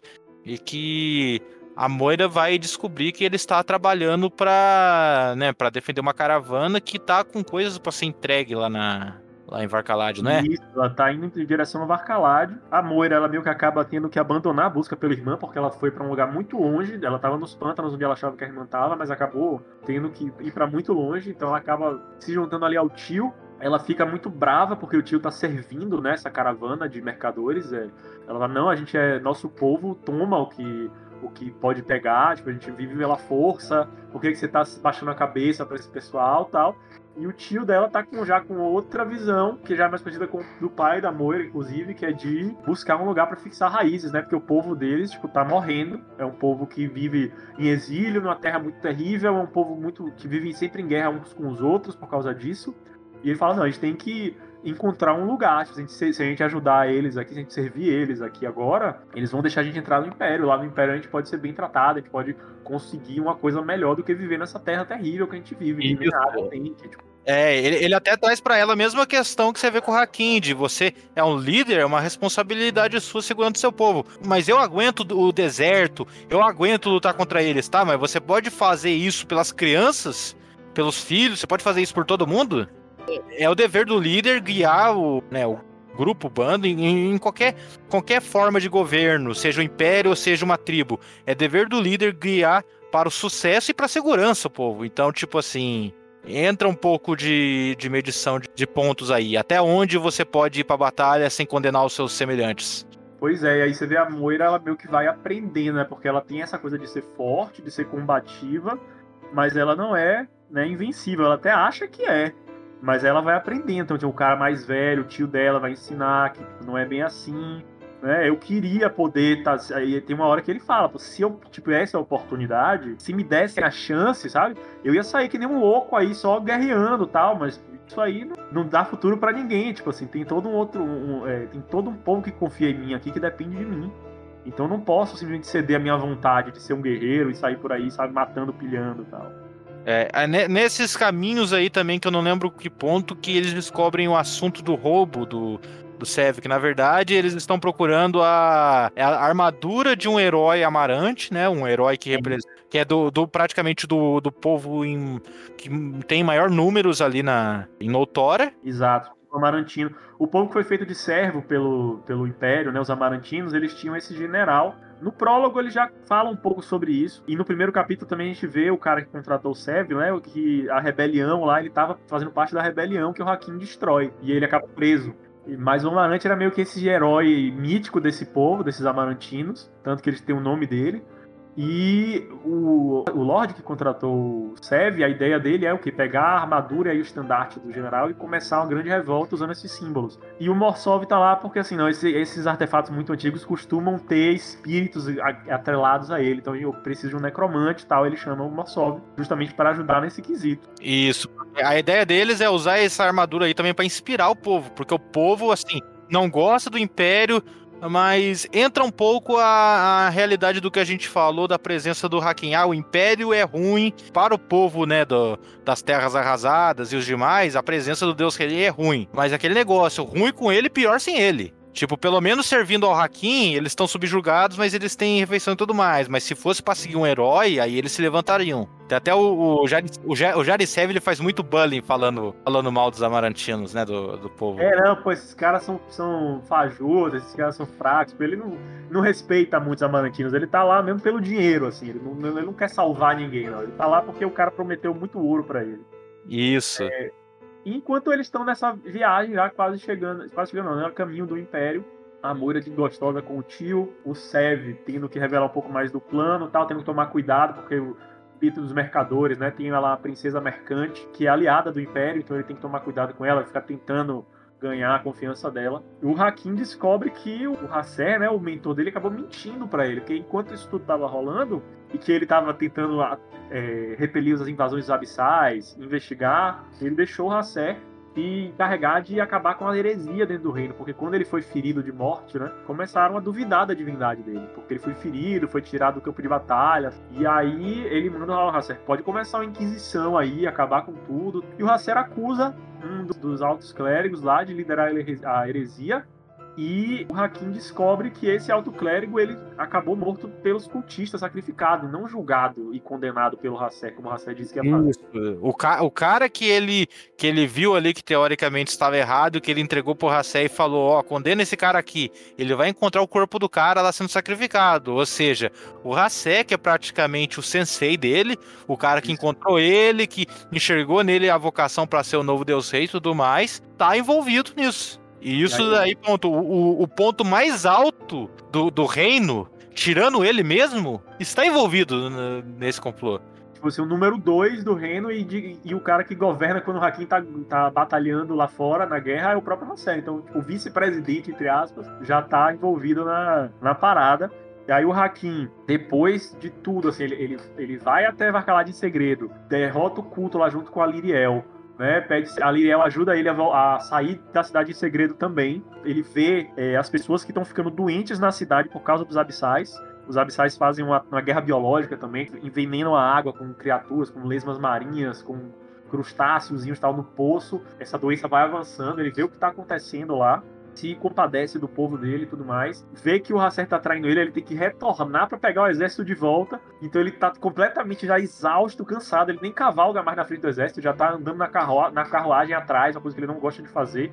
Porque ele, ele se sente frágil fazendo isso, né? Ele se sente, se sente menos um verdadeiro Deus Rei. Mas aí ele retorna para encontrar o Hasser lá fazendo um julgamento do cara que ele já viu morrer. E ele vê que tipo, é um impostor. Hasser colocou um impostor lá no lugar do cara só pra fazer a cena do julgamento, para fazer parecer que o cara não foi sacrificado. Né, nossa, essa parte também que tem é, ele tendo novamente o sonho com o antecessor dele, aí ele vê que o antecessor dele lá, o que tava nas mãos dele esse tempo todo era um tentáculo gigante. Isso. Ele tava preso, ele achava que no sonho ele via o antecessor, né? Que a armadura dele, só que maior, assim, com a máscara diferente, meio, meio misturada das quatro máscaras.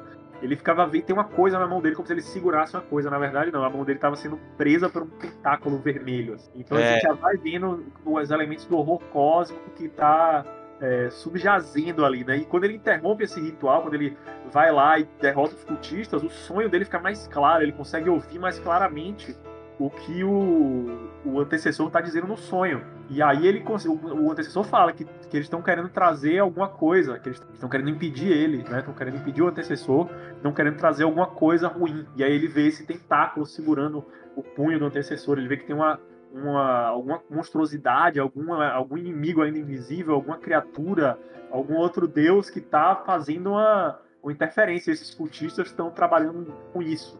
Reforçando como um mundo de fantasia sombria é terrível.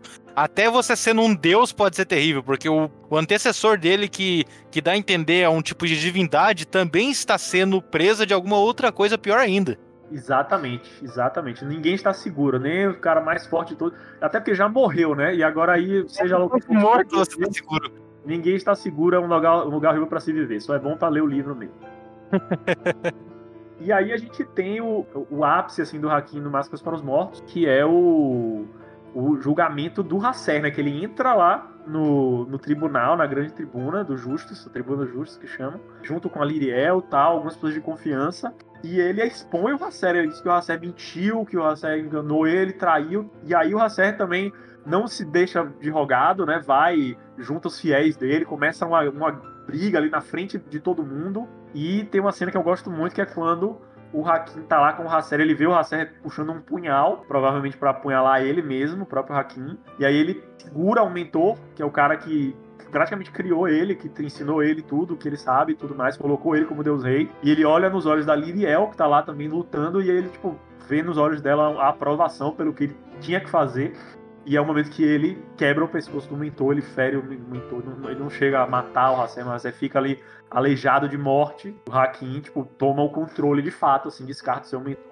Não, eu, eu, eu vou resolver sozinho agora, eu não confio em ninguém. Ele, ele não mata porque ele não consegue. Lá no fundo, ele ainda existe um vestígio de amor paterno pela figura do Hasser que segurou ele de fazer isso. Mas ele sabe que o Hasser é um filho da puta corrupto e tudo mais.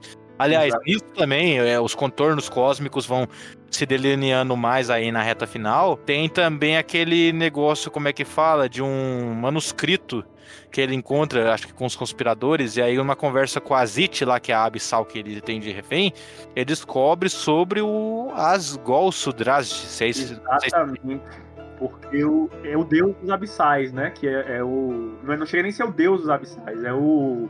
Os abissais tratam as Valsudrage como uma coisa superior até a um deus. É, tipo, é, é a própria existência deles, é uma força superior à divindade. É uma. É o que governa, o que criou eles e o que faz com que eles continuem agindo dessa forma que eles são, né? Quase o princípio da vida, assim. Ela diz que o Asgol é a vida e tem a Hantep Udra que é a morte. Eles têm essa dualidade na crença dos abissais. A gente vai aprendendo mais e aí o Hakim vê que o- os cultistas estão meio que subvertendo esses rituais dessa criatura, desse, desse conceito abstrato, bizarro e usando eles para ganhar poder, né? Para interferir no poder do próprio Deus Rei, porque tá interferindo nos sonhos dele. E estão montando essa, toda essa conspiração que ele descobre que o próprio Hasser fazia parte. É, então, aliás, a Hantep até a Zit é, cita que ela que é uma entidade oposta ao Asgol, é uma entidade conceitual oposta a ele, que é adorada pelos necromantes, ou seja, os necromantes, embora a gente não explore o país deles, a cultura deles melhor, a gente passeia um pouco por ela, mas já delineia aí, já desenha para o futuro um papel muito maior da cultura dos necromantes nesse mundo. Exatamente, tipo assim, as coisas vão, vão começando a se encaixar, né? Porque você vê a, a Moira vai chegando lá e ela vê que tem os mercadores indo pro Império junto com o tio, o tio dela quer se prestar vassalo ao Império que ela odeia. O Hakim vai entendendo mais os abissais e a cosmologia dos abissais tem a ver com a necromancia de alguma forma, que ainda não tá bem clara no primeiro livro, mas ela fica perfeitamente clara no final, pode ter certeza. E desse outro lado, a Moira tá é, sendo perseguida, né? Ela descobre que aquela caravana lá do tio estava sendo perseguido por abissais, que estão já subjugando outro grupo de bárbaros, né? O, o, o povo das cinzas não tem paz nenhuma, eles têm que. Ou eles acabam se matando uns aos outros, eles acabam tendo que se sujeitar a algum senhor que não vale nada, seja o Império, seja os abissais. É que bom lembrar, o povo das cinzas não é uma unidade inteira. É um tipo de povo que eles guerrilham contra os outros e entre si mesmos. Eles não são todo um povo unido sob uma bandeira e uma cultura. Vários clãs, né? São cinco clãs, na verdade. Tem os Brunhald, que é o clã da Moira. Aí tem os Thorgren, que são os clãs que o Império manda lá para destruir a Solumbra e acaba matando a família da Moira. Tem os Skodnir, que são o, o, o bando que ela encontra lá, que tá perseguindo ela, que é um bando que. um clã que cos- costuma interagir mais com os abissais. E tem outros que vão aparecendo também ao longo, da, ao longo das sagas.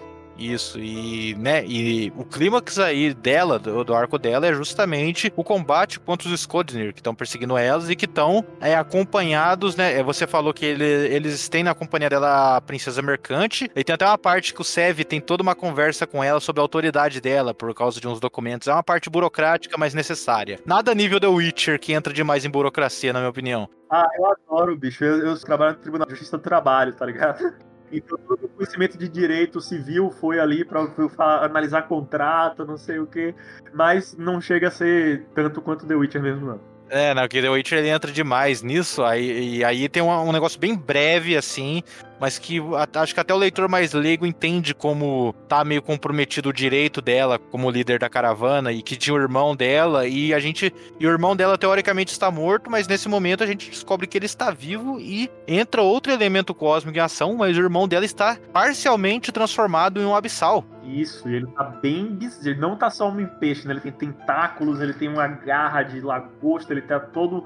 Ele tem guelras, assim, ele ainda tem o rosto humano, mas tem os olhos amarelos e tal. Tem toda uma metamorfose que realmente vem do horror cósmico Lovecraftiano, assim, né? Do, da, da metamorfose do humano e do monstro. E isso é revelado, tipo, o Sev descobre primeiro todo mundo, né? Mas ele, como é, ele tenta usar isso para benefício próprio. E eles acabam tendo que lutar. A Moira ela meio que sacrifica o momento lá, que ela, ela conquista até o respeito de outros personagens, porque ela fica pra lutar, ela quer lutar de qualquer jeito. Ela consegue reanimar um grupo de couraçadas, né? Eles estão numa grande luta lá. O Morsov ensina pra Moira uma coisa que ele descobre na Terra Arrasada, que são as o campo estelar, né? Eles não sabem o que é esse campo estelar, todo mundo tem medo do que vai acontecer quando eles chegarem lá.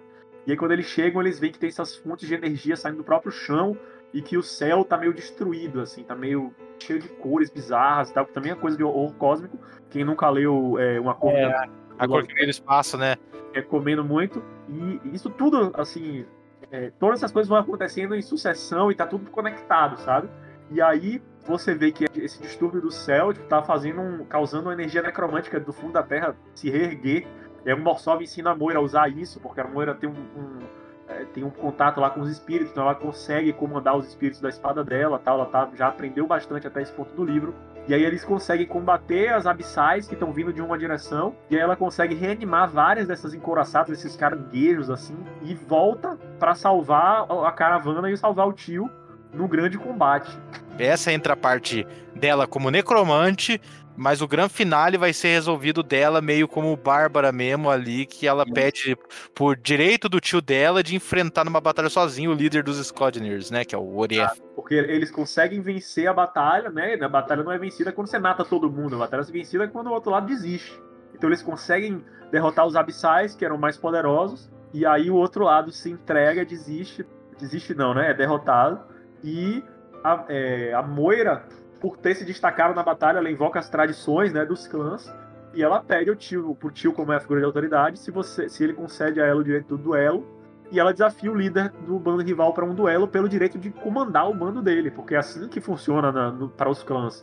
O mais forte comanda. Então, se um é mais forte que o outro e um, sabe, aceita duelar, o outro conquista o direito de um duelo, ele pode e deve derrotar o outro no duelo e, e conquistar o comando. E, e, o pessoal costuma aceitar. E aí, nesse final dela, é quando ela deixa de ser só uma órfã em busca de vingança, se torna uma líder, se torna responsável para as pessoas, porque ela vai derrotar o Orief, né? ela vai lutar com o Orief, ela tem um duelo, ela vai lutar normalmente, ela não pretende usar o, os poderes nem nada, ela consegue vencer, mas ela não entende muito bem porque ela consegue vencer até o momento em que alguém explica para ela, porque, porque ele vai atacar ela de um lado e ele, ele acha que ela não tá vendo e ela consegue ver o movimento dele porque ele agiu como se ela não fosse ver, mas ela viu. Ele uhum. achava que ela estava cega, na verdade. E ela descobre que a, o rosto dela tá meio que mortificado agora. Tem uma parte do, do, do rosto que tá cinza, cinzento, mortíssimo, quase morto-vivo, assim, e o olho tá branco. Por causa do, da exposição que ela teve a essas energias necromânticas, a esse céu meio que dilacerado tal, ela ficou ela, com uma marca perpétua permanente. Isso, o, o, o, o Morsov também, né? Tá, fica, fica com a barba branca. Fica com a barba branca, o Morsov tinha a barba preta tal, e ele fica com a barba branca, fica bem fraco, porque eles têm energia drenada por isso. Um outro personagem também, um outro secundário, ele acaba ficando com os braços completamente fracos. Era um cara que lutava, que tinha os braços fortes e tal, ele acaba ficando com os braços enfaixados lá e bem mirrados porque ele teve energia drenada. Isso que é tudo do contato com, né, com esse negócio da, das cores aí que você falou, do, do coisa Exatamente. A fonte de energia necromante. Exatamente. Porque tem toda. A gente vai ver nessa oposição, né? Tem essa criatura, essa divindade, o Asgol e a Hantep, que é a vida e a morte. Um é os abissais, outros os necromantes, e aí a Moira do outro lado encontra uma, esse fenômeno bizarro que tem uma coisa estranha no céu e a, a necromancia vindo do chão. E aí os abissais estão atacando no mesmo momento ela consegue, né, derrotá-los a todos, mas a que custo, né? Ela vê um custo muito pesado, o próprio Morsov também está muito enfraquecido já aí nesse, nesse final, ele, ele tem, sofre muito para conseguir ajudar ela, e no fim das contas ela consegue se, se estabelecer como, como uma líder de bando, né? E agora ela acredita, ela se vê como, como se ela tendo as ferramentas agora para fazer a vingança dela valer, porque ela não tá mais sozinha, ela tem um bando atrás dela. Isso, um agora ela, ela, é líder dos Scodners e termina com ambos os protagonistas em pontos de poder maior do que eles estavam no começo. Né? Ela agora é líder dos Scodner e tem mais ferramentas à sua disposição. Também ganhou o apelido de meio morta, né? Por conta da cara dela, do jeito que ficou. E o Hakim, né? O deus rei de Varkalad, agora ele é líder interino do, do império dele, em todos os aspectos, e tem conhecimento. Ele está mais poderoso, né? Por conta do negócio que foi injetado nele e com muito mais conhecimentos do perigo que existe. Sim, e no epílogo, né? Só pra gente terminar o, o Máscaras, tem um epílogo que o Hakim não satisfeito em, depor o seu sumo sacerdote, né? Ele reúne todos os seus maiores clérigos numa, numa reunião e ele mata todos eles e dá uma espécie de autogolpe e ele vira o verdadeiro Deus Rei. Ele fala assim, não, agora eu governo, ninguém mais vai, tipo, passar a perna atrás de mim. Eu vou. É, minha autoridade vai ser incontestável de verdade. Ele tem. A Liriel ajuda ele e tal. Ele tem um. Ele tem algumas pessoas de confiança ainda, mas ele que começa a mudar por dentro a estrutura do império que ele julga corrupto.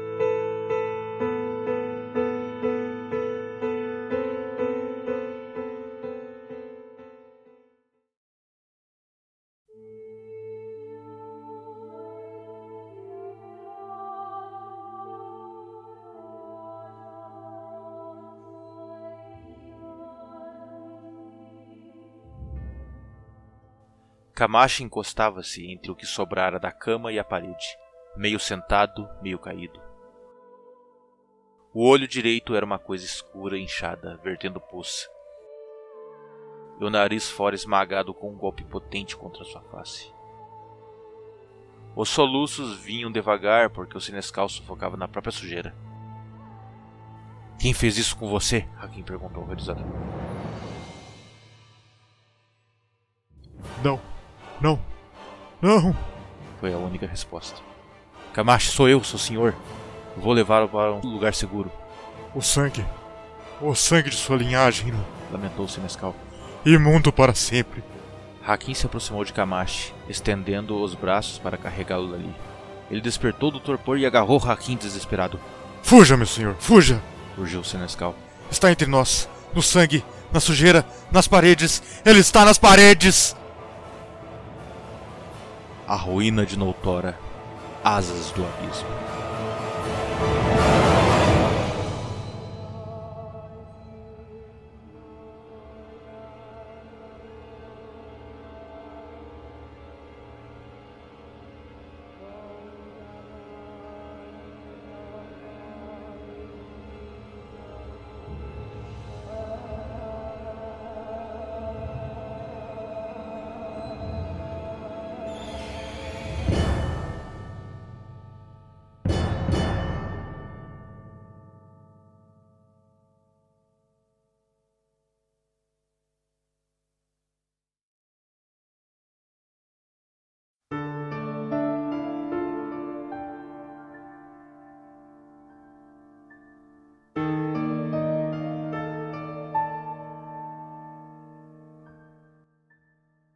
Então, pessoas, Máscara para os Mortos termina aí. A sequência a gente não vai falar aqui, que é o Asas sob o Abismo, que é o segundo livro que também já lançou, saiu pelo Catarse. Ele tá à venda no site da editora, da Virafolha? Como que tá pra achar, pra, ou só tá ele na Amazon?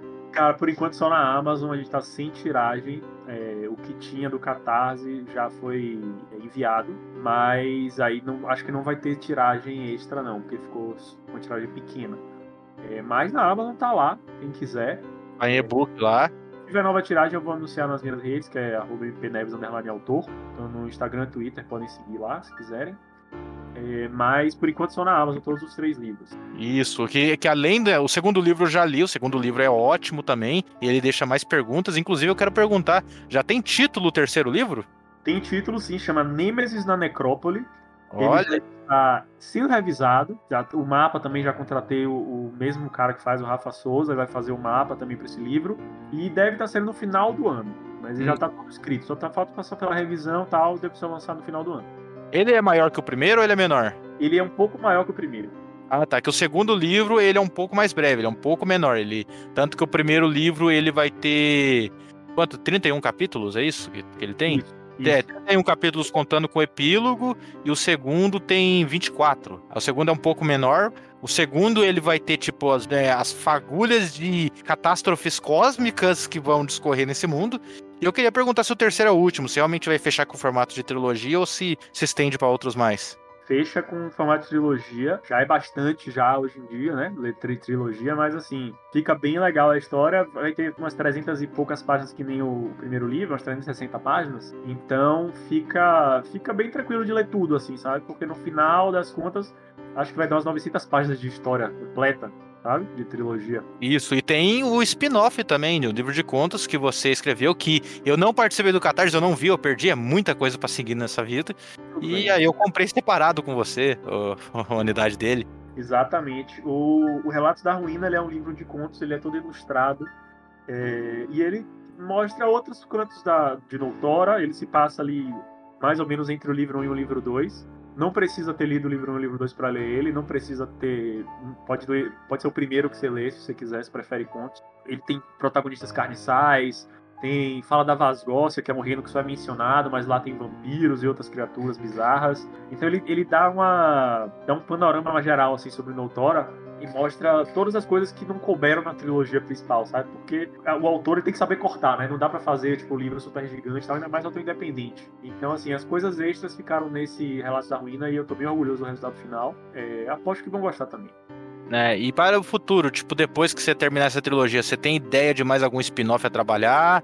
Ou fazer algo multimídia, alguma expansão, sei lá, para quadrinhos, coisas do tipo, que tem, tem autores que estão dando um escape para quadrinhos também? Ou pensa em dar um descanso e, sei lá, trabalhar outro, começar uma nova história? Ah, eu, tenho outros livros já prontos para lançar, inclusive vou lançar um em breve, que é o Música Roubada, uma fantasia sombria, volume único. É, e meus planos agora, Matheus, são fazer histórias menores, né, de volume único, fechadas, justamente para que os leitores possam conhecer é, o meu trabalho de forma mais tranquila, né? Sem precisar, assim, ah, vou começar a ler esse aqui, mas se eu não gostar, vou ler a trilogia. Você fecha num comprometimento. Isso que é o problema de, de sagas, né? Exato. Então a minha saga já tá pronta, que é a Ruína de Notora. É uma trilogia ainda tem um spin-off. Se eu conhecer um artista muito legal que queira fazer quadrinhos comigo um dia, talvez eu queira fazer, mas não sei se eu faria de Notora, seria de outra coisa, talvez. Não, talvez, talvez, assim, eu, pelo menos, o que eu leria, na minha opinião, sobre Notório ou qualquer mundo que eu goste do que eu goste na literatura seria spin-offs quadrinhos, histórias próprias para quadrinhos daquele mundo, assim como tem um spin-off de contos, um spin-off com alguma coisa original em quadrinhos, algo que deixa um pouco alguns aspectos daquele mundo mais visível pra gente, esse tipo de coisa. Porque o mundo de Notória ele é um mundo fantástico, ele é um mundo, né, como você falou, inspirado em Dark Souls. Eu senti a energia de Dark Souls o tempo todo nessa história. Eu, eu achei maravilhoso e eu estou aqui ansioso. O terceiro ele vai ir pra Catarse também? É, eu acho que eu não vou fazer Catarse não no terceiro. Eu acho que eu vou fazer a impressão toda e vender separado. Ah, então. É, o Catarse tem, tem tido alguns problemas com, com envio, com a questão da pré-venda e tal. Então eu acho que eu prefiro ter o livro em mãos e depois vender do que fazer o Catarse e depois ter algum problema no, no caminho, sabe? Entendi. Para quem gostar do livro dele, quem quiser ler, se seguir a gente no Instagram, quando ele, quando você lançar o livro, eu vou anunciar no Instagram também. A gente, a gente fez isso pro, pra campanha do Paul, que o Oscar é, passou aqui, aí ele tava no Paul Reimaginado, então eu fiz a divulgação do Paul Reimaginado aqui, fiz a divulgação do trabalho do Conan lá do pessoal da, do pessoal do grupo do Conan também. Então pode, pode a divulgação a gente faz aqui também. Beleza. E beleza, pessoas. Quero convidar vocês para seguir a gente no Instagram, para dar uma avaliação para nós nas plataformas de podcast que você ouve a gente, dar uns cinco estrelas no Spotify ou qualquer, qualquer forma de avaliação de outras plataformas, que a gente está em múltiplas plataformas agora. Só, só recentemente que eu me dei conta de quantas plataformas diferentes eu fui parar. Se você quiser entrar em contato com a gente, tem o nosso Instagram, Pontes para a Literatura. Vocês podem entrar em contato também comigo diretamente, tá? M. Pontes Rowen no Instagram, ou pode ir para o Pontes da Literatura mesmo, e-mail pontes para a literatura, com dois As, é, para a literatura, arroba gmail.com. Se tiver qualquer dúvida, se você quiser enviar um e-mail para a gente você for escritor, e, e, por favor, fale é, o nome da sua obra quando você se anunciar no e-mail, qualquer coisa. A gente vai ler o e-mail falando o nome da sua obra e onde se encontra. E vocês podem também me encontrar no podcast de games, que é o 3 Continues, onde eu estou lá volta e meia conversando sobre games em formato de trilogias. Neves, quais as redes sociais mesmo onde a gente pode encontrar você? Vocês me encontram em mpneves, underline autor. Pode ser no Instagram, pode ser no Twitter também, tá? No Instagram eu posto bastante conteúdo de literatura, resenhas, conteúdo sobre escrita, conteúdo sobre os meus próprios livros.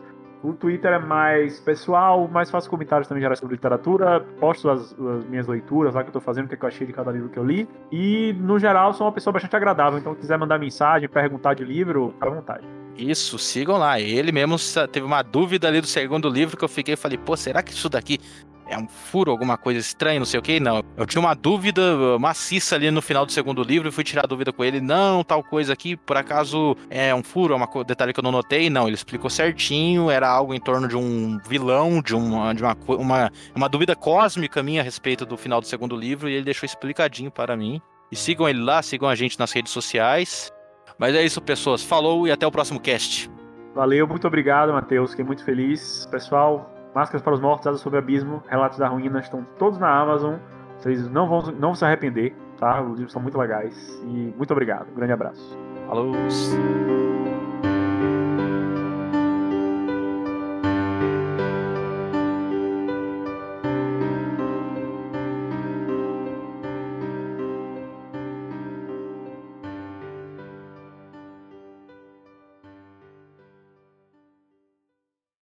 Eu conversei com ele, ele sanou. Peraí, Deus. Ô, celular. Só deixa eu, re- eu refalar isso daqui, que teve um, um episódio que essa merda do celular interferiu e deu até raiva. Tranquilo. Tá, acho que. Eu tinha uma dúvida maciça.